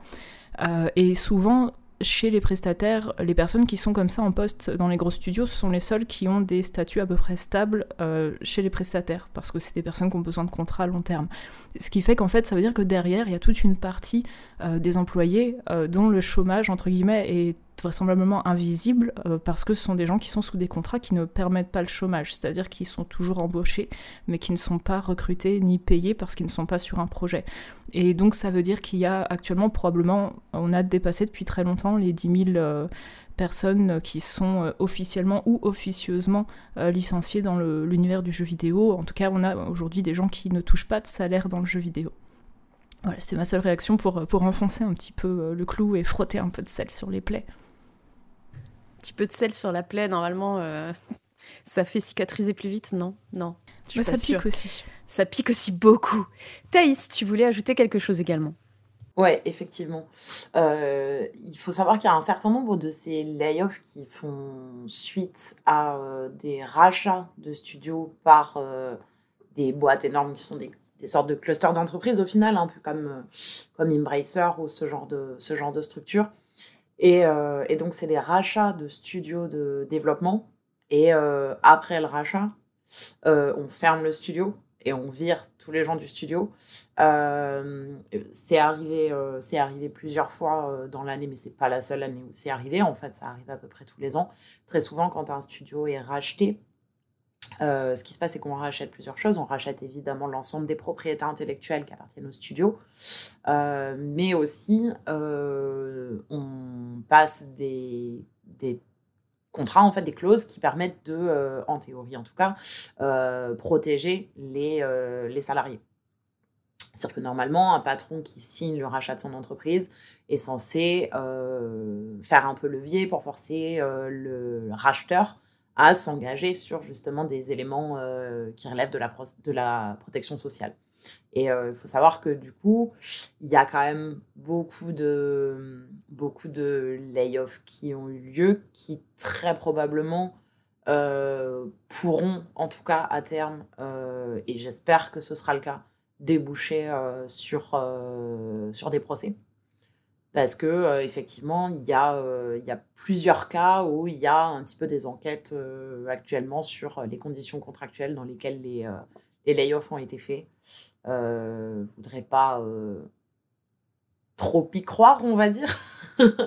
Mais, en tout cas, ce serait, cool d'arriver à créer un précédent sur, ce type de licenciement qui, correspond à une fermeture de studio, vraiment littéralement, donc à la mise à pied de l'intégralité des travailleuses d'un studio. Et ouais, j'espère que j'espère qu'on pourra créer un précédent là-dessus. Ouais, il y a quelque chose que, il y a quelque chose que j'ai oublié de dire aussi dans ma chronique, c'est que euh, euh, juste après le confinement, le Covid, etc., il y a eu une espèce d'état de grâce, euh, de d'embauche, de création de jeux, de, il y avait besoin de gens partout, etc. Et euh, il y a aussi ce retour de bâton-là, entre guillemets. Et effectivement, dans le capitalisme euh, libéral qu'on connaît, ça peut pas durer. Euh, et, on cherche, comme on l'a dit plus tôt, à faire de la croissance et faire du profit tout le temps, alors que quelque chose qui croit en permanence, ça n'existe pas, ou ça finit par s'effondrer sur soi-même. bref, il y a, d'autres... comment on Il y a d'autres éléments qui font qu'on en arrive là aujourd'hui. Effectivement, les rachats en font partie, les énormes rachats de, qu'on connaît depuis plusieurs années et qui euh, se sont euh, conclus euh, cette année par Activision Blizzard King, l'énorme mastodonte. qui va aussi se retrouver avec des postes en double, voire en triple, en quoi, qui va devoir se dire à un moment, bah, je ne veux pas payer, je vais peut-être pouvoir faire un poste à deux têtes, mais peut-être pas à quatre. Enfin, qui va faire des choix aussi au niveau de ses employés de ce point de vue-là. Et on se doute de ce qu'ils vont être, ces choix. H, tu voulais ajouter quelque chose également? Oui, bah du coup, merci pour la chronique. Et euh, comme d'autres l'ont souligné un peu par écrit, euh, mais du coup, je le, je le, porte à Paul Oral, il y a aussi ce, ce problème derrière de les. Euh, le syndicat, c'est, il faut bien le voir, c'est un début encore, et c'est là qu'on commence à avoir des moyens pour lutter. C'est ce qu'on voit par exemple avec Ubisoft qui a fait ses déclarations de qui ne va même pas faire de vrais licenciements entre guillemets, euh, qui, a qui, a déclaré qu'il laissait ça à, l'attrition naturelle, euh, qu'il laissait le rôle à l'attrition naturelle de, euh, de d'éroder petit à petit les, équipes et de faire les réductions d'effectifs qu'ils attendent. et là, ça devient une. C'est déjà incroyable qu'on ait cette déclaration là en public et là, ça devient tout un travail bah, d'aller chercher d'aller chercher ce qui se dit en interne, d'aller essayer de choper des preuves de ça, d'aller essayer de regarder à travers les studios, parce que euh, si, euh, comme, quelles méthodes vont être utilisées, quelles méthodes vont être poussées par la direction, qu'est-ce que ça, enfin voilà, est-ce que ça va passer sur du harcèlement, euh, sur, sur, des trucs à la limite du harcèlement comme à France Télécom par exemple, et, et c'est vraiment genre, c'est vraiment toujours un petit peu l'étape, l'étape zéro. Euh, et, voilà, du coup, euh, voilà, on a ces bruits de couloir qui sont déjà bien présents et qui sont pas incroyables. Et on a, voilà, pour finir sur Ubisoft, on vient d'apprendre, euh, c'est un petit, petit spoiler, ce sera sûrement annoncé au moment de l'émission, mais on vient d'apprendre qu'ils ont une nouvelle recrue du côté du, du haut du, des ressources humaines, qui est une spécialiste des PSE. du coup, voilà, on, que de belles perspectives pour 2024 dans l'industrie dans le, dans du JV française. Ubisoft qui avait déjà bien entamé euh, son année hein, avec ses déclarations, euh, avec ses vidéos de Yves Guillemot euh, où il disait sortez-vous les doigts, on n'a pas fait assez d'argent pour les actionnaires, comme on disait tout à l'heure. Hein, donc c'est vraiment c'est un problème qui tourne en rond. Et effectivement, les syndicats ne peuvent pas tout régler. ah oui, est-ce que tu peux définir PSE pour le peut-être pour le ça se dit, c'est le plan de sauvegarde pour l'emploi, c'est ça? Ouais, plan de sauvegarde pour l'emploi, qui est globalement le plan de licenciement. Oui, en gros, c'est ça. Pour... Euh, On sauvegarde pas grand-chose finalement. Hein. Bah, merci beaucoup tout le monde pour vos réactions à euh, cette discussion qui était très intéressante. On commence à s'énerver un petit peu, mais on n'a pas fini. Mais avant, pour, euh, pour se détendre avant, avant le dernier fight, Thaïs, tu nous as préparé un petit jeu, il me semble. Ouais, tout à fait, tout à fait. Et oui, donc c'est remois, vous avez droit à une double ration de Thaïs pour me faire pardonner l'épisode de ma disparition à la rentrée. Et après vous avoir parlé d'Indiepocalypse et de répartition de la plus-value, je reviens pour parler d'un jeu indé sur l'apocalypse personnelle de trois bourgeois. J'espère que vous aussi vous avez passé une super année. Hein. Le jeu donc s'appelle Mediterranea Inferno. Et si vous me suivez sur Twitter, Instagram, dans la rue, ou qu'on a déjà bu un café ces six derniers mois, alors vous connaissez déjà le jeu, au moins de nom. Il a été développé par Lorenzo Redaelli, alias iGuys, déjà auteur de Milky Way Prince, The Vampire Star, et édité par Santa Ragion. également un studio de développement que vous connaissez peut-être pour Wheels of Aurelia, puis plus récemment Saturnalia. Normalement, à toutes ces belles voyelles retentissantes, vous l'avez compris, on met le cap sur l'Italie. Plus exactement, on quitte la vibrante Milan pour suivre Claudio, Mida et Andrea dans les Pouilles, le talon de la botte, ou ces trois garçons qui ont dû quitter au forceps l'adolescence pendant les confinements de l'épidémie de Covid-19 vont mettre leur amitié, leur fraternité et leur amour à l'épreuve du temps, de la vie et de la mort. Je me permets d'être lyrique dans ce pitch parce que lyrique, Mediterranea Inferno l'est par bien des aspects. Le jeu met en scène ce trio de jeunes fils d'eux, homosexuels de type twin, habitués à fréquenter les clubs milanais avec des paillettes pour seul vêtement, contraints de perdre, en un sens, leurs dernières années d'insouciance sur l'autel de la sécurité sanitaire, c'est-à-dire clairement pas leur préoccupation principale et pas un truc pour lequel ils ressentent a priori beaucoup d'empathie, et qui tentent de refabriquer artificiellement cette insouciance dans la maison du grand-père décédé de Claudio dans les Pouilles, donc une région où il fait chaud, où il fait agriculture, où il fait catholicisme ésotérique, une région italienne qu'on pourrait finalement qualifier de entre tradition et tradition en fait. J'emploie le terme refabriquer artificiellement volontairement. Parce qu'effectivement, dans ce jeu bizarre qui mélange visual novel, point and click, hidden object et toy, les protagonistes vont manger des fruits du mirage offerts par une sorte d'éphèbe démoniaque et explorer des séquences oniriques qui vont raconter assez littéralement leur paradis artificiel et leurs enfers personnels. Plein de choses rendent Mediterranea Inferno unique. Sa musique tout d'abord, composé par High Guys lui-même à partir de samples d'italo disco et de musique traditionnelle italienne. Je vous recommande particulièrement Tormento Estivo 2022, pardon, je ne sais pas dire 2022 en italien, qui a été l'hymne de mon année et que j'espère qu'on vous diffusera un jour sur cette antenne. Son style graphique ensuite, qui mélange un trait proche de la bande dessinée avec une iconographie typique des déformations de l'imagerie catholique dans le sud de l'Italie. Sa narration, étrange, ouverte et indispensable, qui parle du deuil, en famille comme en amitié et en amour, mais aussi de l'exploitation de la sexualité adolescente, de l'industrie du divertissement, de la littérature, de la bourgeoisie décadente, du trauma collectif de la pandémie et du mirage de l'ascenseur social. Son gameplay, étonnamment varié pour un visual novel et qui permet à la fois d'explorer l'empathie et de simplement torturer psychologiquement d'insupportables bourgeois gémissants. Sa structure, qui encourage à rejouer sans y forcer, d'une façon que je garderai bien de vous dévoiler ici. C'est pas compliqué. J'ai tout aimé dans Méditerranée Inferno, même ce qui m'a déplu. J'aime qu'il soit orni et triste, et qu'on y ressente tout l'air chaud et poisseux de l'été italien. J'aime qu'on y voit des adolescents tristes et de l'imagerie chrétienne utilisée bizarrement. Vous référez à ma chronique précédente ici, on ne rate pas une opportunité de me mentionner Évangélion. J'aime qu'il nous rappelle qu'on étouffe dans ce monde pourri, que les étés étaient plus longs quand on était plus jeune et qu'à la fin, tout le monde meurt.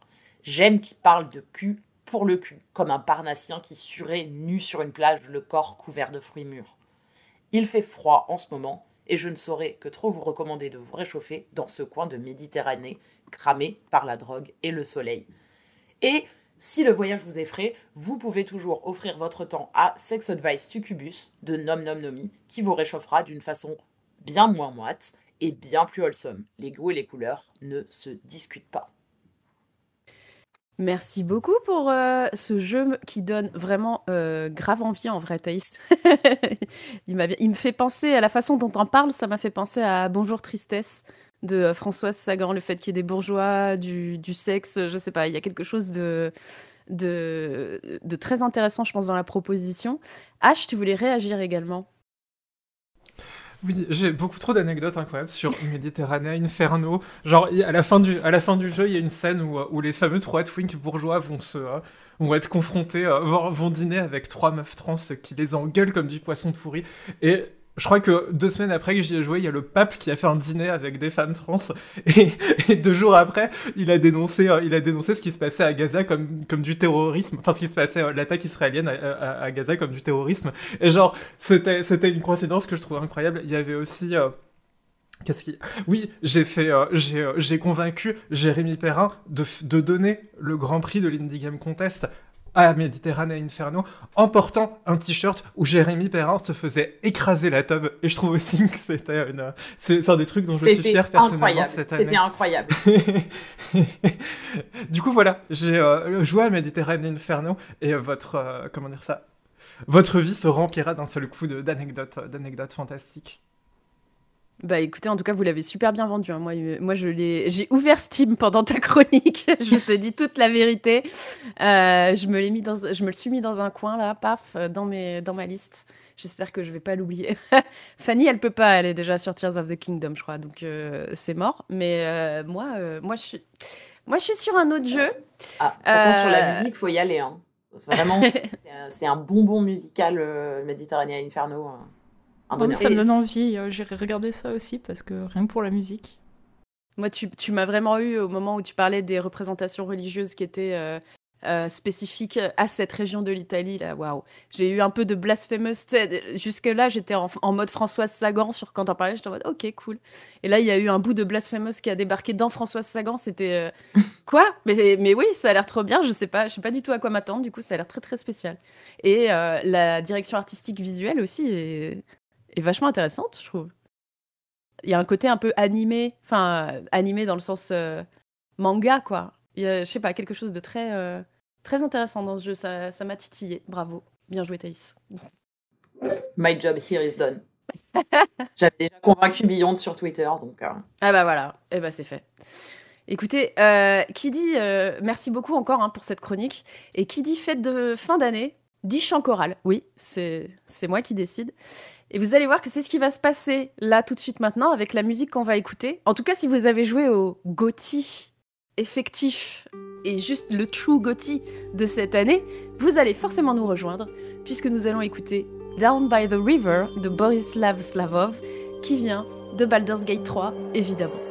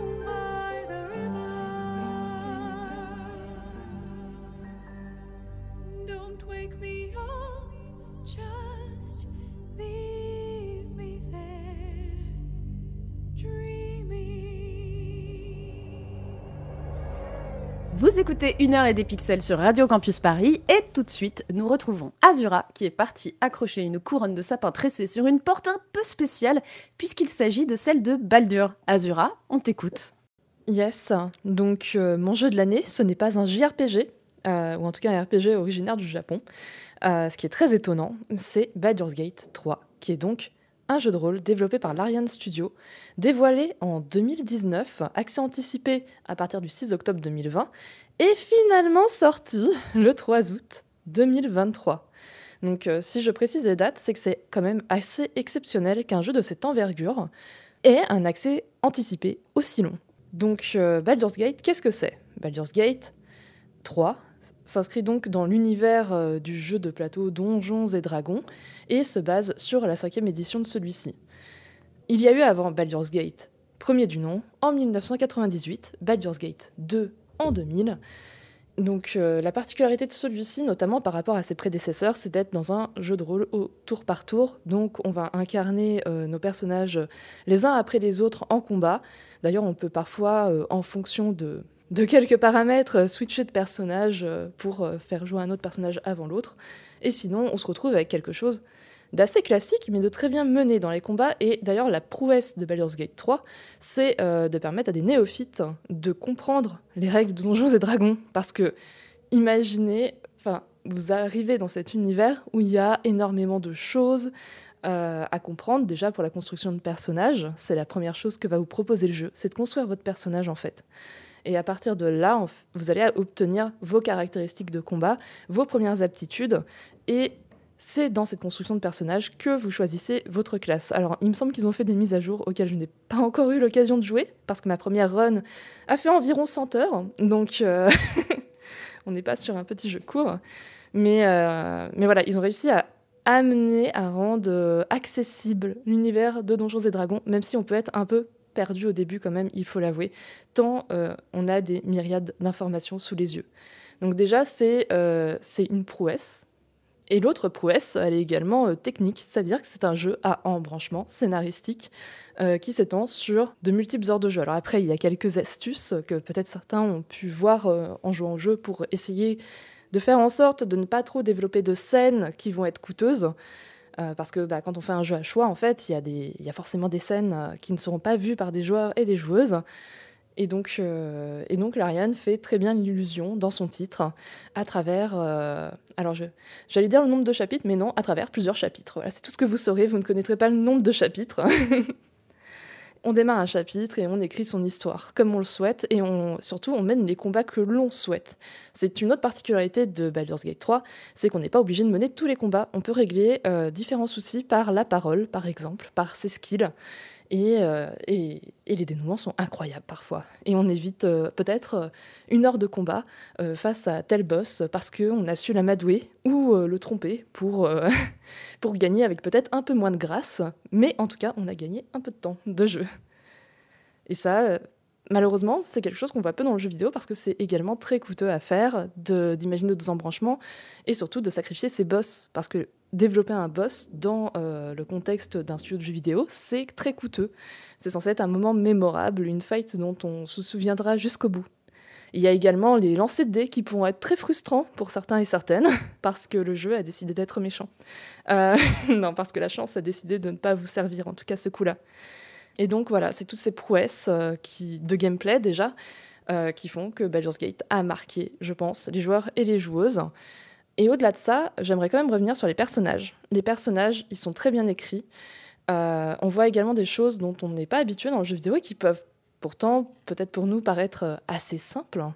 C'est-à-dire qu'il y a des personnages qui ne, suivent pas leurs habitudes de genre. On peut aussi voir euh, bah, des romances ouvertes. On va dire que normalement, il me semble que la plupart des personnages peuvent avoir des romances à la fois avec des hommes et avec des femmes et également surtout euh, l'écriture euh, de ces romances qui euh, peut-être n'est pas parfaite à tous les niveaux, mais marque un vrai pas en avant pour l'industrie du jeu vidéo. Je veux dire, on peut prononcer le mot consentement quand même en parlant de ce jeu, ce qui, ce qui est un exploit dans notre industrie. Donc, donc ça, je pense aussi que ça a marqué beaucoup de joueurs et de joueuses, la qualité d'interprétation des personnages, d'ailleurs, qui a été saluée au Game Awards et c'est à peu près tout ce que j'ai à dire sur Baldur's Gate, c'est que c'est une aventure incroyable. Je ne vous ai pas parlé du scénario, et c'est presque euh, mon objectif, c'est de vous dire créez votre personnage, incarnez-le, traversez les méandres euh, donc euh, du monde de Baldur's Gate, vainquez différents ennemis que vous rencontrerez, parce que peut-être que vous ne croiserez pas les mêmes que moi, et puis profitez de l'aventure. Et le mode exploration n'est pas un mode facile, il est un mode d'accompagnement pour tous et toutes, hein, sachant que les combats peuvent être rudes et très longs. Effectivement, ça peut être très rude, ça peut être très long, et... mais c'est toujours un plaisir de parcourir euh, cet univers-là incroyable. Euh, merci beaucoup pour cette chronique, euh, Azura. On voit que tu as beaucoup aimé le jeu et on comprend. Beyond, tu voulais réagir sur, sur la chronique sur Baldur's Gate 3 Tout à fait. Déjà, merci beaucoup pour la chronique. Moi aussi, j'aime beaucoup le jeu. Je n'ai toujours pas terminé l'acte 1, terrible. Mais euh, moi, il y a deux trucs qui me fascinent beaucoup av- avec ce jeu. C'est que déjà, quand on a joué au jeu précédent du studio, alors moi, j'ai découvert Divinity euh, Original Sin 1 et 2 euh, dans les deux dernières années. Et en fait, quand on voit Divinity Original Sin 2, on est entre guillemets pas si surpris que ça de, de à quel point Baldur's Gate 3 est très impressionnant. Mais en fait, la, le gap que fait Baldur's Gate 3 par rapport à Divinity, ça se joue sur un truc qui est tout simple, mais qui donne une plus-value énorme et qui demande énormément de travail. C'est vraiment juste la- l'ajout des cinématiques et des mises en scène. Et directement, on s'attache beaucoup plus aux personnages. Par exemple, Divinity 2 a aussi un cast de personnages qui est censé être marquant. Et il peut l'être plus ou moins, mais face à celui de Baldur's Gate 3, il se fait vraiment euh, annihiler. Et pas parce que les personnages sont moins bien, c'est juste parce que ben, on entend leur voix plus souvent, on les voit plus, interagir plus souvent, et les cinématiques sont assez impressionnantes. Et le deuxième truc qui m'impressionne surtout, et ça pour moi c'est une performance assez incroyable, c'est que même en multijoueur, même quand on joue à 4 et quand on joue chacun notre personnage, on arrive quand même à suivre les histoires des autres personnages. Pour moi c'est une prouesse assez fou parce que dans, dans le premier jeu, enfin dans Divinity Original Sin 2 pardon, c'est un peu ce qui pouvait coincer, c'était pas facile de suivre toujours l'histoire. Et là, dans Baldur's Gate 3, même en multi, ils ont réussi à trouver comment nous intéresser à ces personnages, et je trouve la performance assez incroyable. Effectivement, euh, la narration se fait par tous les moyens dans ce jeu, par, euh, et c'est ça que je trouve euh, vraiment exceptionnellement impressionnant. Mais vas-y, Azura, je t'en prie. Oui, j'allais rebondir sur le, euh, le motion capture. En fait, ils ont aussi capturé les gestes et c'est ultra important.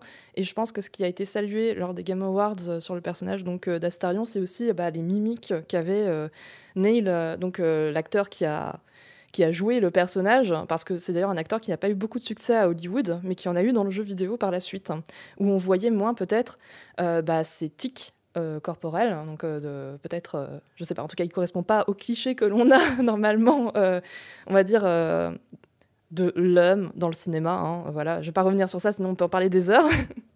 Mais, euh, mais voilà, on le voit dans son personnage, par exemple, quand il annonce des choses, il a beaucoup de gestes de main, euh, d'explications euh, et de...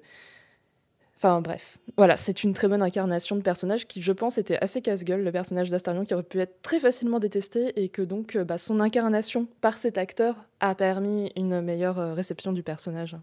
Comme beaucoup d'autres personnages, je pense aussi à Laisel qui est un peu particulière en tant que personnage du jeu. Et aussi par son physique, même Carlac, euh, c'est c'est quand même une personnalité particulière, un physique particulier, et pourtant, euh, enfin, il n'y a rien de... Tout le monde est trop cool, enfin, je sais pas. Ils sont Voilà, incroyables, les acteurs. D'ailleurs, la prochaine chronique euh, va être consacrée aux Game Awards euh, et Baldur's Gate en a gagné 6 au total, dont euh, celui du meilleur jeu de l'année. Mais les Game Awards, malgré on va dire euh, toute la splendeur qu'il y a autour, peuvent être également euh, résumés, notamment par beaucoup d'acteurs de l'industrie, comme un show très critiquable. Et pour le résumer, je vais prendre le tweet, enfin pardon, le message sur X de Mr MV. On rigole bien pendant les Game Awards et on en prend plein la vue, mais c'est vraiment nimp. Aucune mention des soucis et moult layoffs de l'industrie cette année, discours des gagnants limités entre 35 secondes et 1 minute, y compris ceux qui doivent être traduits comme Eiji Aonuma, tandis qu'on laisse Hideo Kojima et Jordan Peele se lustrer mutuellement le chibre pendant 6 minutes 40. Des couleurs publicitaires partout, et malgré cela, un show de 3 heures. La prod est vraiment forte au global, mais l'édito est à corriger si l'événement est censé célébrer tous les acteurs et actrices du jeu vidéo, comme Jeff aime le rappeler en ouverture. Cela retranscrit bien mon ressenti, à la fois contente de voir de nouveaux trailers euh, et euh, de voir l'industrie en général, mais aussi amère de ne pas voir tous les acteurs et actrices de l'industrie. Mais je pense que H, tu en parleras mieux que moi. J'espère, je vais essayer. Euh, mais oui, on est bien d'accord. Il y a un message qui est passé pendant les Game Awards, c'est que Geoff n'en a rien à foutre des gens qui font du jeu vidéo. Les annonces à la va-vite, les prix qui sont annoncés hors scène sans même faire monter les gagnants, aucune mention des licenciements massifs, et aucune mention du massacre organisé des Gazaouis par l'armée israélienne qui se déchaîne depuis deux mois. Est-ce que sur ce dernier point, on peut vraiment leur reprocher de ne pas avoir pris proposition? Oui. Une lettre ouverte avait circulé pour demander, à, pour demander à Jeff Keighley et aux Game Awards d'en parler et d'appeler à un cessez-le-feu. Une lettre signée par plus de 3000 membres de l'industrie du jeu vidéo. Vous vous rendez peut-être pas compte, mais le jeu vidéo, ça reste un milieu tout petit, et 3000, c'est énorme. Ça aussi, c'est mettre de côté les travailleurs. Surtout, elle avait été signée par plus de la moitié des Game Awards Future Class, l'initiative diversité et inclusion de leur gars. Les Game Awards ont choisi des voix, des voix qu'ils désignaient comme celles du futur du jeu vidéo, et ils ont juste choisi de les ignorer. Ils se sont servis au cours de la conférence de ces visages. Abby, le créateur de Venba, fantastique jeu sur la cuisine indienne, est apparu dans un court segment préenregistré, où on pouvait bien le couper au montage si besoin, mais ne s'est jamais vu tendre un micro pour lire l'appel au cessez-le-feu qu'il avait préparé. Non, on a préféré filer des micros à un Muppet ou un petit con qui rigolait du génocide au SNL quelques jours plus tôt. Ça s'inscrit dans un continuum. Les Golden Joystick avaient refusé à Magna Giant de parler du sujet. Roblox a interdit les manifestations pro-palestiniennes sur sa plateforme. Bref, le jeu vidéo refuse de voir ses responsabilités. On sait, comme le média a largement contribué à déshumaniser les Arabes et les musulmans, à habituer le public aux nouvelles technologies de guerre utilisées contre LE, comme le développe très bien une interview croisée de cinq développeurs de jeux d'origine arabe publiée dans Kotaku il y a quelques jours. Et même au-delà de Call of Duty, c'est une trope presque omniprésente dans le jeu vidéo de voir une glorification de l'intervention militaire violente hors de tous les cadres internationaux comme une solution à des problèmes exceptionnels, l'excuse typique de l'interventionnisme, largement instrumentalisé ces derniers mois par le gouvernement israélien. D'ailleurs souvent avec la colonisation de la Palestine qui revient directement en filigrane, en sous-texte dans des métaphores dans le jeu, n'est-ce pas The Last of Us 2 ou Mass Effect? Bref, la demande Akili avait peu de chances d'aboutir, et ses autoristes en étaient parfaitement conscients. Mais si cette lettre ouverte est ma news de l'année, c'est parce que, malgré ça, elle n'a pas échoué, au contraire, elle a réussi. Elle a réussi à montrer, à souligner les limites qui sont posées implicitement à l'inclusivité. On nous donne le droit d'être là, de parler presque d'égal à égal, à une condition, qu'on reste silencieux pendant que nos semblables se font massacrer. Et je voulais souligner le courage de tous les inclus qui l'ouvrent, qui prennent des risques énormes, mais qui se battent. C'est aussi le moment de changer notre façon de parler des jeux vidéo. Les réclamations qui se limitent un peu à montrer de la diversité nous mènent vers un monde à la Mass Effect ou à la Last of Us, des belles romances gays et lesbiennes saluées par la critique qui se fondent sur les cendres de génocide. Ce monde, on n'en veut pas, et il n'arrivera d'ailleurs pas les mouvements LGBT-phobes, antiféministes, se renforcent de la vague réactionnaire, et si on les laisse faire, c'est nous qu'ils viendront chercher ensuite. Ils sont déjà en chemin. Merci H pour ce rappel euh, à l'ordre euh, très efficace euh, sur effectivement la façon dont on communique sur le jeu vidéo. effectivement, je suis pas sûre qu'il y ait grand chose à rajouter à part que est-ce que oui, est-ce qu'on veut de ce monde-là? Est-ce que est-ce que c'est pas aussi la fin de ce genre de type à la Jeff Kelly influenceur, euh, saltimbanque, euh, ventilateur, je sais pas, enfin, multiclassé, comme, enfin, comme disait le tweet que tu, que de MV. Qui, qui, est juste là pour faire briller ses potes et, et faire taire des sujets qui, dès que ça le dérange un peu trop. je sais pas. Azura, est-ce que tu avais une, quelque chose à dire là-dessus? Oui, je pense qu'il a survécu jusqu'ici euh, parce que justement tout n'était pas encore rodé, euh, tout n'était pas encore coincé et certains acteurs et actrices ont pu prendre la parole lorsqu'ils hmm. recevaient des prix. Euh, il y en a eu quelques-unes, hein, des prises de parole, et il y avait également un peu plus de respect aussi envers ceux qui gagnaient les prix. Par exemple, je me souviens qu'une année, quand ils ont mentionné Forza, ils montraient les features d'accessibilité qui étaient également récompensées en même temps que le prix. Et ça, ça n'existait pas pas en tout cas dans la cérémonie de 2023. Donc je pense que là, ça a juste, euh, comment dire, c'était euh, l'emphase sur ce qu'était euh, cette cérémonie, enfin ce que voulait en tout cas Jeff de cette cérémonie. Après, c'est un peu toujours le risque. Il y a, c'est, justement quelque chose qui va se jouer, en tout cas si on revient vraiment sur la cérémonie des, Game Awards.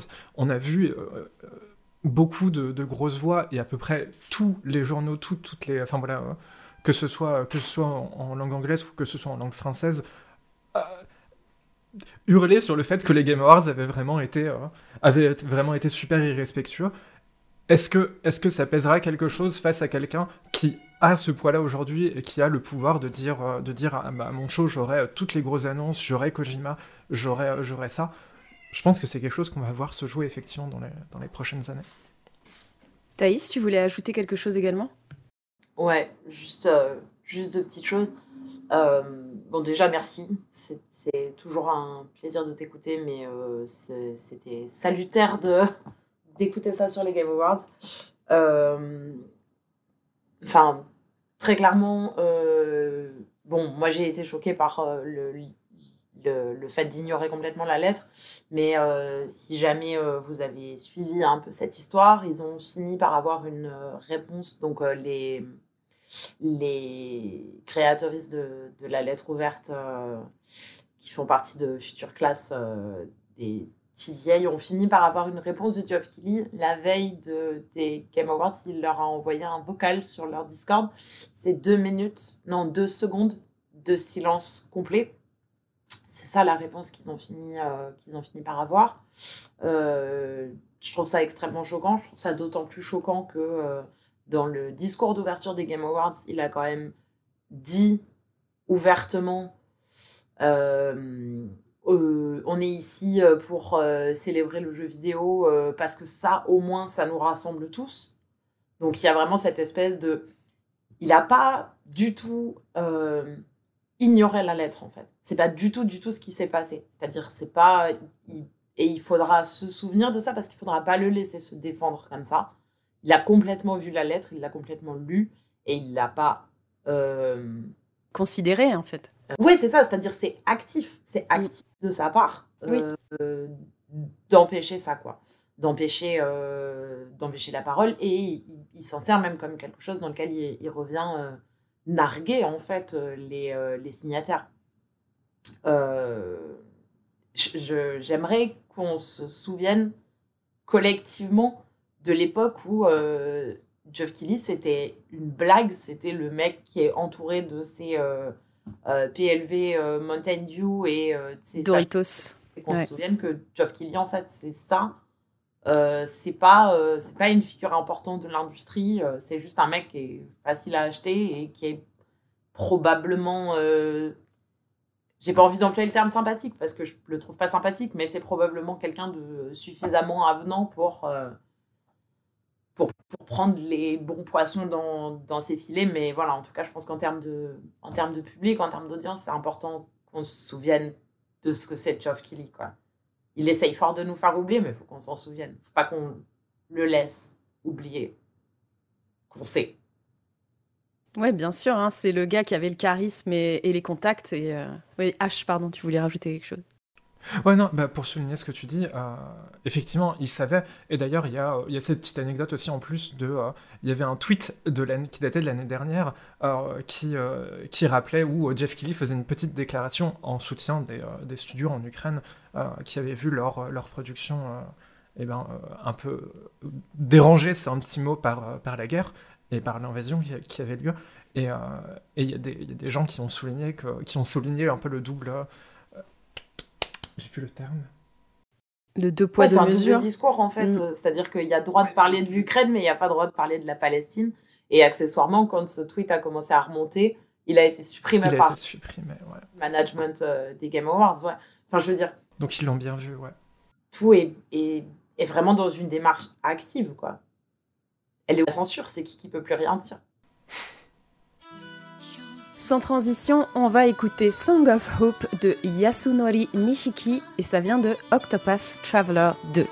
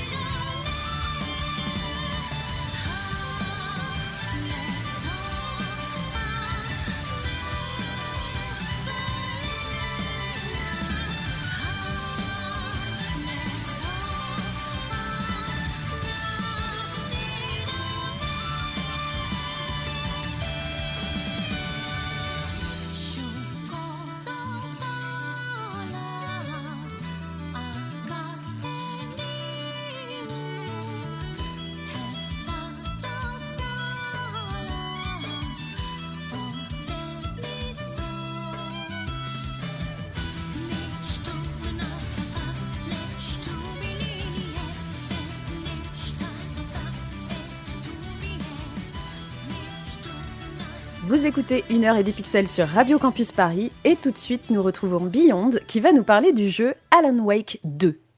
Merci Queen. Déjà, je voudrais commencer par un simple nombre, 13 ans. C'est le temps qui sépare le premier Alan Wake de sa suite qui est sorti cette année. Pour ma part, ça a été 13 ans à ruminer sur ces paroles qui auront terminé ma découverte du jeu. Ce n'est pas un lac, c'est un océan. Alan Wake 2 était plutôt inespéré. Sans aller dans les détails, le studio Remedy n'a pas toujours été dans une position confortable, même si bon, ça, va encore. Hein.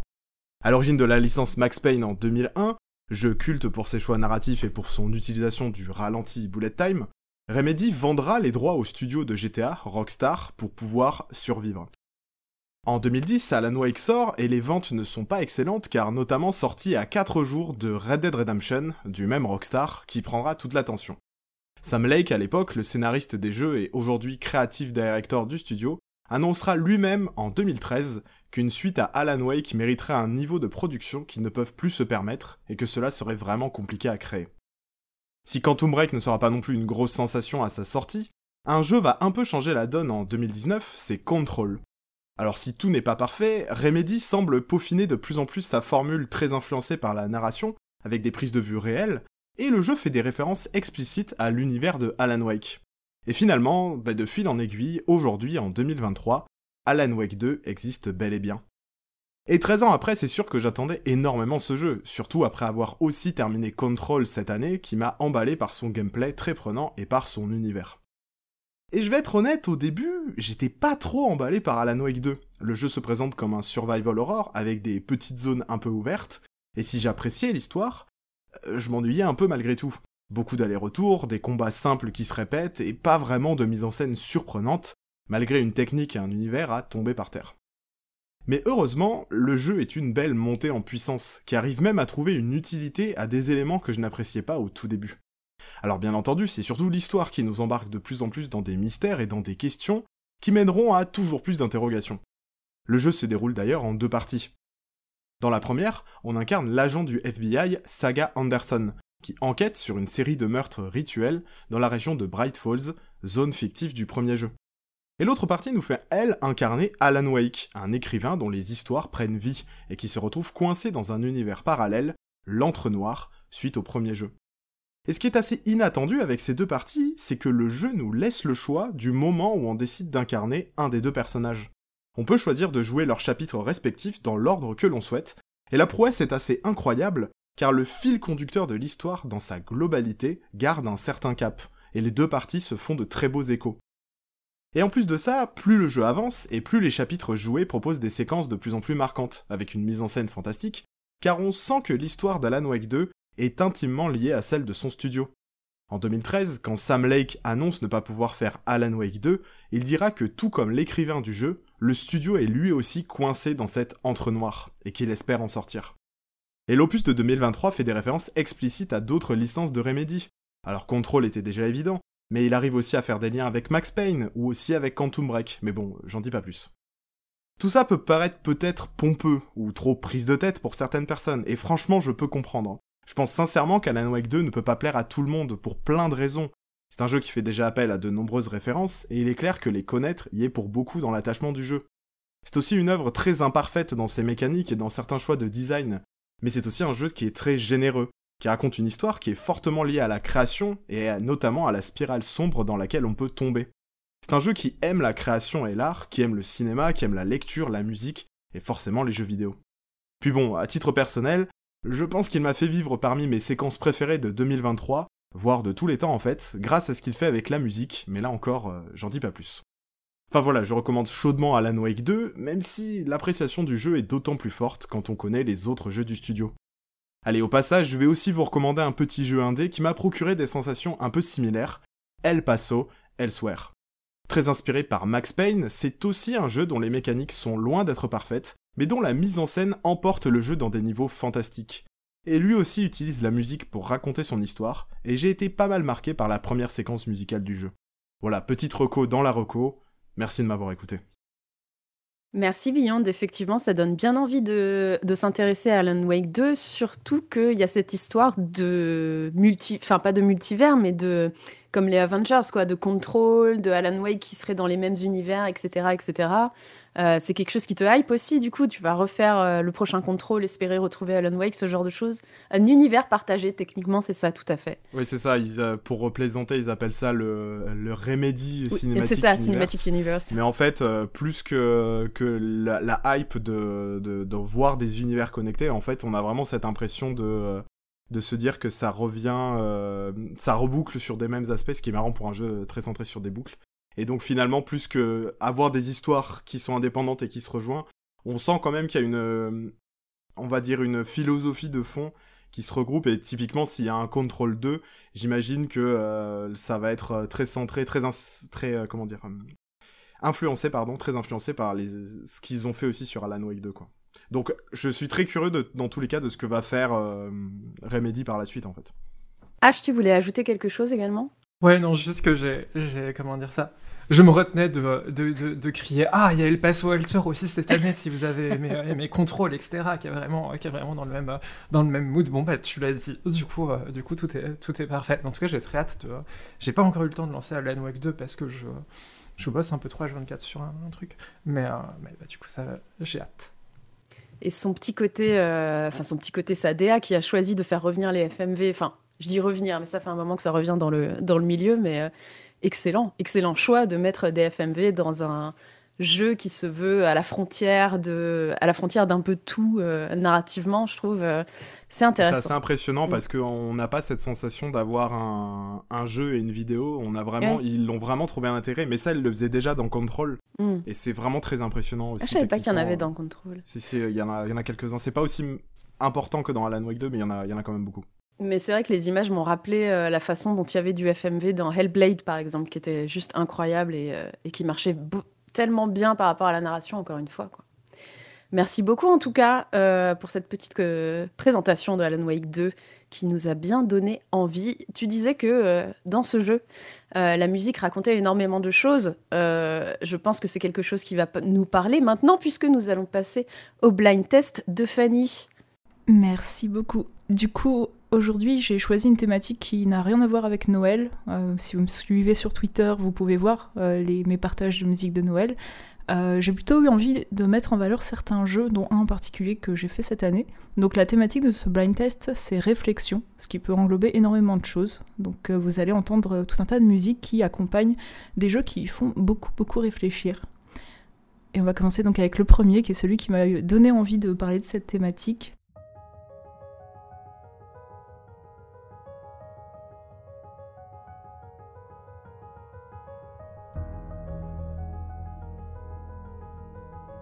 Ça me fait penser à... Est-ce que c'est un jeu indé?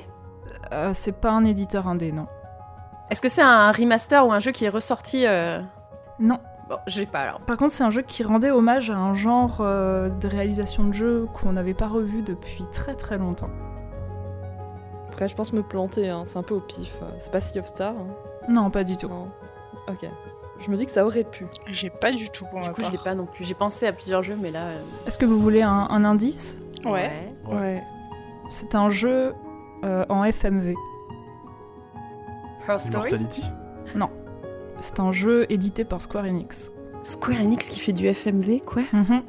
Ah mais personne n'a entendu parler de ce jeu, c'est incroyable. Ah, super, bah, merci de l'avoir mis dans ton blind test C'est pas Paranorma Sight Non, mais il est sorti euh, pas très loin et comme Paranormal Sight, il a pas eu un succès, euh, je pense, euh, euh, très fort. Il s'agissait de ce Centennial Case, A Shijima Story. Je connais pas du tout. Et ben, qui est un jeu euh, en style FMV avec euh, un tout petit roster d'acteurs euh, qui incarnent des rôles différents et qui, moi, euh, je l'ai fait sans grande conviction et en fait, j'ai été totalement charmée malgré tous ses défauts euh, parce que c'est un jeu euh, voilà, qui peut être un peu lourd à jouer, surtout si vous le faites sur Switch euh, et qui en fait a une narration qui est extrêmement bien euh, léchée et notamment des compositions absolument incroyables. Euh, c'est de la musique entièrement enregistrée avec orchestre, enfin c'est une prod avec euh, ils ont mis des très très beaux moyens, je dirais même plus, il y a eu plus de moyens mis dans la musique euh, en apparence que dans FF16. Euh, euh, et bref, dedans, voilà, vous incarnez une jeune autrice de romans policiers à succès qui se retrouve avec son conseiller scientifique coincés dans, leur maison familiale le jour d'une succession et évidemment des gens commencent à mourir et la solution se trouve dans des vieux livres. Donc on alterne entre le passé et le présent. Euh, J'ai oublié de préciser que la piste était composée par Daiki Okuno, un des compositeurs, euh, des nombreux compositeurs de, de l'épisode, dont certains viennent notamment de, euh, du milieu du drama et des films japonais, donc pas forcément des compositeurs de musique de jeu. Le deuxième extrait devrait être un petit peu plus simple, là je mise sur une à deux secondes avant que vous trouviez la solution. Donc s'il vous plaît retenez-vous et puis après faites-moi une réponse collégiale.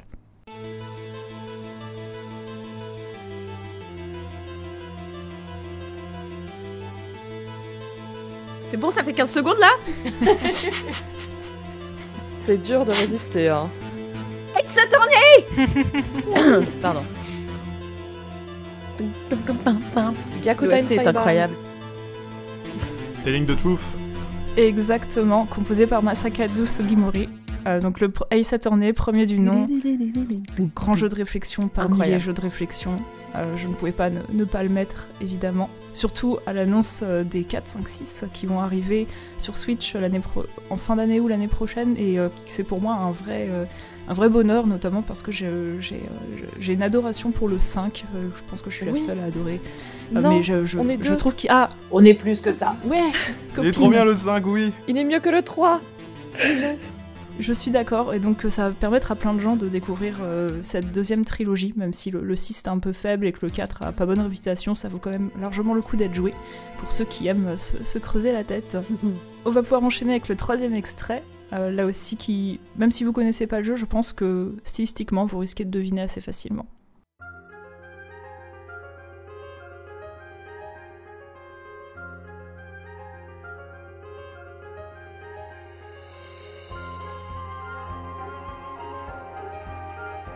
Est-ce que c'est un C'est un professeur Layton, et je sais plus lequel c'est. Ah oui, je Du coup, je vais dire que c'est le 6.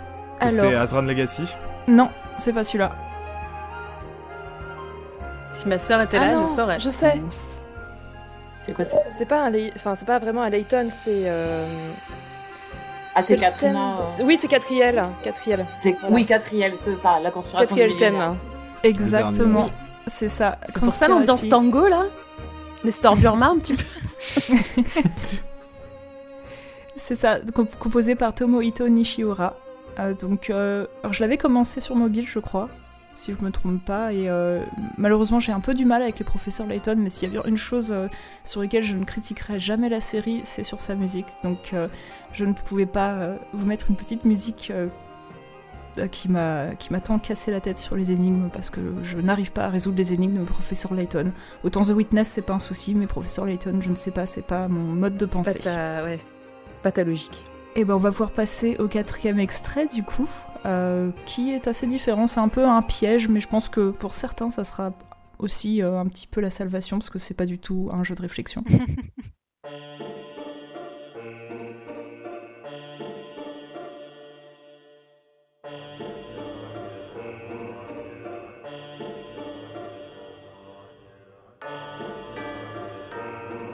C'est un jeu d'horreur?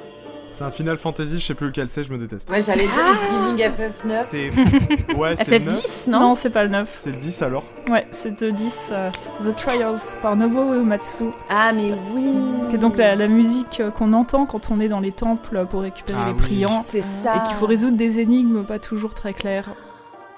Putain, moi, la seule musique de temple euh, de FF10 dont je me souviens, c'est le... nu- li- li- li- Les Oui, chœurs un peu... Le thème euh, des priants. euh. Du coup, je pensais pas du tout à ça.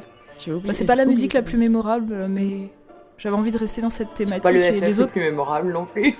Alors là, on va Oh, commencer à se bagarrer. C'est mon premier FF, ok. Ouais, mais je sais, mais moi je suis plus vieille que vous, c'est pour ça. Je suis pas sûre. Mais vous inquiétez pas, le pire c'est le 12. Ah, je suis J'ai d'accord. pas fini le 12. Ah, parce que maintenant, on fait les pires de FF, ok. on en est Par là. contre, si ça part mal du 12, on va se battre. Ah bah. Je ne dirai rien. Et on va finir euh, avec euh, un autre jeu que j'ai beaucoup aimé. Euh, on a parlé d'horreur, c'est pas tout à fait de l'horreur, mais je sais pas, pour certains peut-être que ça en sera.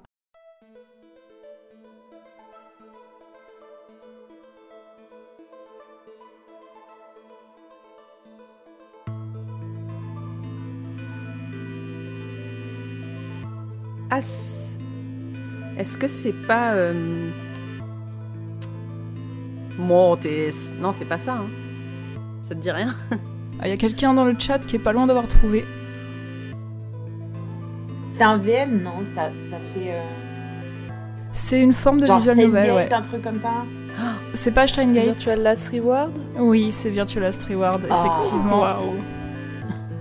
C'est Clarification euh, par Shinji Osoe. C'est incroyable. Euh, donc euh, c'est un des non-Harry Games, un un Zero Escape, Mm. euh, qui mélange effectivement des éléments de visual novel avec des énigmes et qui que je recommande si vous aimez les voyages dans le temps et les trucs très chelous, avec les personnages un petit peu caricaturaux à la japonaise euh, aussi, euh, mais qui, euh, qui a un côté très dérangeant. Moi, pour, pour moi, c'était presque un jeu d'horreur parce que tu quand même tu ouvrais des portes et selon tes choix, t'étais pas sûr si t'allais trouver tes Ah. potes décapités ou pas. Yes. Ce sont des choses qui arrivent. Ouais. C'est le genre de jeu où t'aimes beaucoup tous les personnages jusqu'au moment où d'un seul coup, paf, t'as une petite fille qui pète un plomb et qui prend une, euh, Une hachette. une hachette euh, électrique et qui tue tout le monde. Cool. Mais euh, une, une série euh, très intéressante. Enfin, moi, je, je suis très très fan de toute façon de ce que, font- de ce que fait le studio qui réalise. Bon, évidemment, c'est Spike Chunsoft ou qui, qui édite, j'oublie à chaque fois. Euh, mais voilà, c'est encore un jeu de réflexion euh, qui conclut donc euh, cette, euh, ce blind test euh, sur le, le creusage de méninges intensif. Bah, merci Fanny pour, euh, pour ce super Merci jeu. Euh, je crois qu'on était, si je dis pas de bêtises, on était sur une production, sur des productions toutes japonaises, il me semble. euh, très très belle musique en tout cas. Oui, désolé, j'ai j'ai essayé de trouver des prods pas japonaises et puis j'ai pas, j'en ai C'est vrai pas qu'en trouvé que j'avais euh, hmm. On pense à Jean. Bah, Eh, il y a un peu. Il y a un peu tout ce qui est Obradine. euh, Ouais, The au début Golden- j'ai cru qu'il y aurait. The Case of the Golden Idol. Ouais, j'en ai fait aucun. Mais les musiques sont un peu stressantes euh, pour ce dernier. Ouais, je m'en souviens pas spécialement des musiques. Stressant. Merci beaucoup Fanny. Ce jeu conclut donc notre émission. Merci à toutes et tous d'avoir été là. Vous avez écouté Une heure et des pixels, une émission produite et réalisée par Pixel Up et diffusée sur Radio Campus Paris. Nous remercions toute l'équipe, Marion, Juliette pour sa gestion du chat qui était déchaînée et insupportable. C'est faux. Ce qui est vrai en revanche, c'est que cet épisode a été enregistré avec un public virtuel qu'on remercie évidemment, tout comme Vincent pour la programmation et Lazare pour la réalisation. Nous nous quittons sur la musique de Like a Dragon Gaiden, The Man Who Erased His Name, respirer, c'est que le nom du jeu ça. Le titre s'appelle I'm Fading Away, c'est de Chihiro Aoki, et je vous dis à bientôt